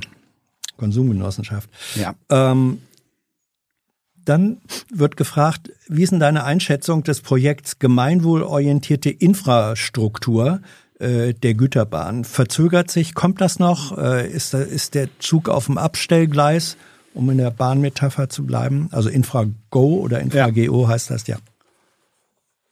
Ich habe große Hoffnungen gehabt äh, und habe sie immer noch, äh, dass es dem Eigentümer gelingt, innerhalb dieses Unternehmens für Ordnung zu sorgen und den Teil, der gemeinwohlorientiert als Infrastruktur DB Netz, DB Station und Service mhm. und DB Energie GmbH, diese drei zusammengeführt werden, weil sie unabdingbar ein Monopol abbilden, das am Ende des Tages viel Geld braucht, um ertüchtigt zu werden. Mhm. Ob die Infrago tatsächlich mit getrennten Finanzströmen im Konzern verbleibend am Ende des Tages als GmbH oder was auch immer geführt wird, da bin ich sehr skeptisch mittlerweile, weil unser Verkehrsminister über Monate dem Grunde nach nichts von sich gegeben hat. Ich habe morgen einen Termin. Ich werde sehen, was Herr Wissing zu äh, verkünden hat. Wir werden vielleicht ein bisschen über unsere Tarifforderungen reden und auch über die neue Genossenschaft, die eingetragen worden ist am 2. Juni. Aber ich mache mir keine Hoffnung, dass das der große Wurf wird, weil ich eins weiß. Die Damen und Herren im Turm, die DB-Manager, also der alles. Turm für alle Nicht-Berliner. Potsdamer Platz, der DB-Turm. Das Hochhaus, eins der beiden Hochhäuser am Potsdamer Platz, Jawohl. wo die DB drin sitzt. Der im Moment leer steht und saniert wird. Aber das ja. ist das Symbol ja. für Größenwahn. Dass die Damen und Herren ah, ja. alles getan haben, damit diese Infrastruktur, Gesellschaft weiterhin Aktiengesellschaft bleiben soll und damit gewährleistet, dass die Finanzströme im Konzern weiter so betrieben werden, wie das der Fall ist. Mhm. Weil ansonsten ein Stück weit die Finanzierung für solche Nettigkeiten wie Helikopterfirma beteiligen, Autofirma betreiben, in Uruguay und anderen Ländern dieser Welt Eisenbahnverkehr Diver Diversifizieren nennt man das, ne? Ja, ja. ja, ja. Wir können alles, außerordentliche Eisenbahn in Deutschland abbilden. Hm, was für eine wohl abgewogene Stellungnahme. Ähm, dann schreibt jemand nochmal, ich glaube das jetzt einfach, ich bin Fahrdienstleiter. Wenn ich zur GDL wechsle, habe ich dann Nachteile, weil dann vielleicht ein anderer Tarifvertrag für mich gilt? Nun, wenn er Fahrdienstleiter ist, kann er heute schon Mitglied in der GDL sein und wir werden auch für Fahrdienstleiter Tarifverträge einfordern. Solange das Tarifeinheitsgesetz äh, zum Tragen gebracht wird, werden diese erst dann angewendet, wenn wir die Mehrheiten an Mitgliedern auch in seinem Betrieb mhm. haben. Von daher muss er entscheiden, wer macht die bessere Tarifpolitik für ihn, für seinen Beruf und wenn er sich entscheidet mit vielen anderen gemeinsam, dann ist es auch möglich, dass unsere Tarifverträge in den Betrieben der DB Netz AG zum Tragen kommen. Es wäre aber nicht so, dass wenn er in einem Betrieb ist, wo mehrheitlich die GEV ist und der, deren GVG. Tarifvertrag gilt, Wenn er dann jetzt in die GDL wechselt, dann hätte das keine Nachteile für das, was er an Gehalt bekommt. Keinesfalls. Gut. Ähm, die EVG ist im DGB, der äh, im größten Gewerkschaftsverbund, ähm, die GDL im Beamtenbund. Warum eigentlich? Was hat die GDL mit Beamten zu tun? Wollte der DGB euch nicht? Nun, ich denke, das hat etwas mit Historie zu tun. In den alten Bundesländern oder in der damaligen Bundesrepublik Deutschland waren alle Lokomotivführer verbeamtet. Mhm. Bis die Entscheidung 1993 fiel, dass die Bahn privatisiert wird, dass am Ende des Tages damit die Beamtenlaufbahn geschlossen wird, waren die Lokomotivführer Beamte. Und deswegen ist die Historie im Deutschen Beamtenbund völlig normal. Sie mussten die Gewerkschafts- und Tarifpolitik machen, wie wir das heute tun. Sie waren damals als GDL, als Gewerkschaft Deutscher Lokomotivführer, bei Verkehrsminister, bei Finanzminister und auch äh, beim Innenminister, um für entsprechende Bewertungen zu sorgen, für die Einkommensverbesserung, für Arbeitszeitverbesserung. Aber sie haben das nicht, wie wir jetzt äh, im Wege von Tarifverhandlungen äh, tätigen müssen, weil sie als Beamte das Streikrecht nicht haben und weil sie als Beamte mit Bestellung in den Beamtenstatus von der Wiege bis zur Bahre in sozial gesicherten Verhältnissen. Seid ihr die Einzigen im Beamtenbund, äh, die Streikrecht haben? Nein, da gibt es noch viele andere. Mhm. Da gibt es vor allen Dingen diejenigen, die früher im öffentlichen Dienst äh, gewesen sind und aus dem verbeamteten Bereich dann durch Privatisierung, mhm. wie zum Beispiel die Deutsche Post, die Deutsche Telekom, da gibt es noch viele andere, mhm. die als Tarifkräfte angestellt sind. Letzte Frage, Klaus. Was kann man eigentlich tun, um die Bahn wieder zu verstaatlichen? Ich glaube, gemeint ist, äh, zu vergesellschaften im Sinne eines Unternehmens, das der Grundversorgung äh, dient. Ist das eine richtige Perspektive? A und B, wenn es äh, so ist, was kann getan werden, um den Zug auf dieses Gleis zu bringen? Ja, darauf gibt es Antworten. Die alles entscheidende Komponente ist, die Infrastruktur ist und bleibt ein Monopol. Mhm. Von daher muss man von der Warte aus auch ganz klar und deutlich sagen, dort müssen Milliarden an Steuergeldern hineinfließen. Mhm. Und von daher haben wir klar gefordert, dass die Rechtsform geändert wird. Nicht, dass Aktienvorstände bestimmen, was mit den Steuergeldern passiert, sondern dass der Eigentümer dem Geschäftsführer einer GmbH klar und deutlich sagt, hier geht die Reise lang. Das ist das, worum wir geworben haben und wofür wir auch gekämpft haben. Übrigens mit vielen Marktteilnehmern, es gibt nur zwei Beteiligte, die das nie wollen. Nee, Entschuldigung, hm. drei. Erste Beteiligten sind die Vorstände der Deutschen Bahn AG. Die wollen das ums Verrecken, ne? weil sie dann nicht mehr weltweit agieren können und weil man dann auch darüber diskutieren muss, ob es zulässig ist, solche Gehälter zu haben wie die Herrschaften. Die zweite Partei ist die EVG, die dem Vorstand hier die Hundentreue hält. Und die dritte Partei ist die SPD, die im Koalitionsvertrag festgeschrieben hat, es darf nur einen integrierten Konzern geben. Dagegen treten wir gar nicht an. Aber was die entscheidende Komponente ist, das Monopol, die Infrastruktur muss nicht nur in eine Hand gelangen, also Netz, Station und Service und DB Energie, sondern die Geldströme dürfen nicht mehr durch den Konzern fließen, sondern sie müssen in diesem Bereich bleiben. Und da bin ich gespannt auf das morgige Gespräch, da bin ich gespannt auf die Entscheidung, äh, die Minister und auch das Parlament fällen, weil das die nach unserem Verständnis und vieler Beteiligter im Markt die Grundlage ist, dafür Sorge zu tragen, tatsächlich ohne von Europa daran gehindert werden zu können, in dem Segment Milliarden an Steuergeldern zu investieren für eine Modernisierung, für einen Ausbau, für äh, Reparatur eines heruntergekommenen Netzes. Und ich bleibe an der Stelle mir selbst und allen anderen auch treu und sage, wie glauben wir denn, wie können wir denn nur ansatzweise hoffen, dass diejenigen, die das System in diesen Zustand gebracht haben, plötzlich ab morgen geläutert in derselben Rechtsform mit denselben Freiheiten und Möglichkeiten die Eisenbahn nach vorn bringen. Ich glaube das nie, weil ich bin weder naiv, ich bin auch jung. nie jung. Da wären wir beim Motto der Sendung. ja, ja, ja, Aber ich bin an der Stelle nüchtern genug zu sagen, diesen Vorständen muss das Handwerk gelegt werden. Wir müssen sie daran hindern, Steuergelder am anderen Ende der Welt zu ja, investieren. Ja, aber gehört, gehört äh, der Bahnverkehr in Deutschland ähm, sowohl mit dem, mit dem Personal, äh, mit dem Netz, äh, mit dem, mit dem rollenden, äh, mit der rollenden Technik. Gehört das in öffentliche, gemeinwohlorientierte Hand? Ist das Grundversorgung? Grundversorgung ist die zur Verfügungstellung des Netzes. Ich springe nicht so weit, den Wettbewerb, der über die Jahrzehnte jetzt etabliert worden ist, in Frage zu stellen unter der Überschrift, die müssen alle weg vom Markt und wir haben eine Reverstaatlichung. Mhm. Soweit reicht meine Visionskraft nie und ich glaube auch nicht, dass es realistisch umsetzbar ist. Für die Infrastruktur, für die Gleise, also Netz, für mhm. die Station und Service, die Bahnhöfe und für die Energieversorgung, DB Energie GmbH, für die muss das gelten nie unbedingt eine Reverstaatlichung, aber eine stärkere Einflussnahme desjenigen, der Milliarden an Steuergeldern dort hineinfließen lässt. Das halte ich für legitim, das halte ich für richtig. Und dort ist auch glasklar Monopol. Im Bereich von Eisenbahnverkehrsunternehmen hat sich Wettbewerb etabliert, hat in den letzten Jahrzehnten dazu geführt, dass wir mehr Eisenbahnverkehr machen, das kann auch in die Zukunft hinein weiter steigen.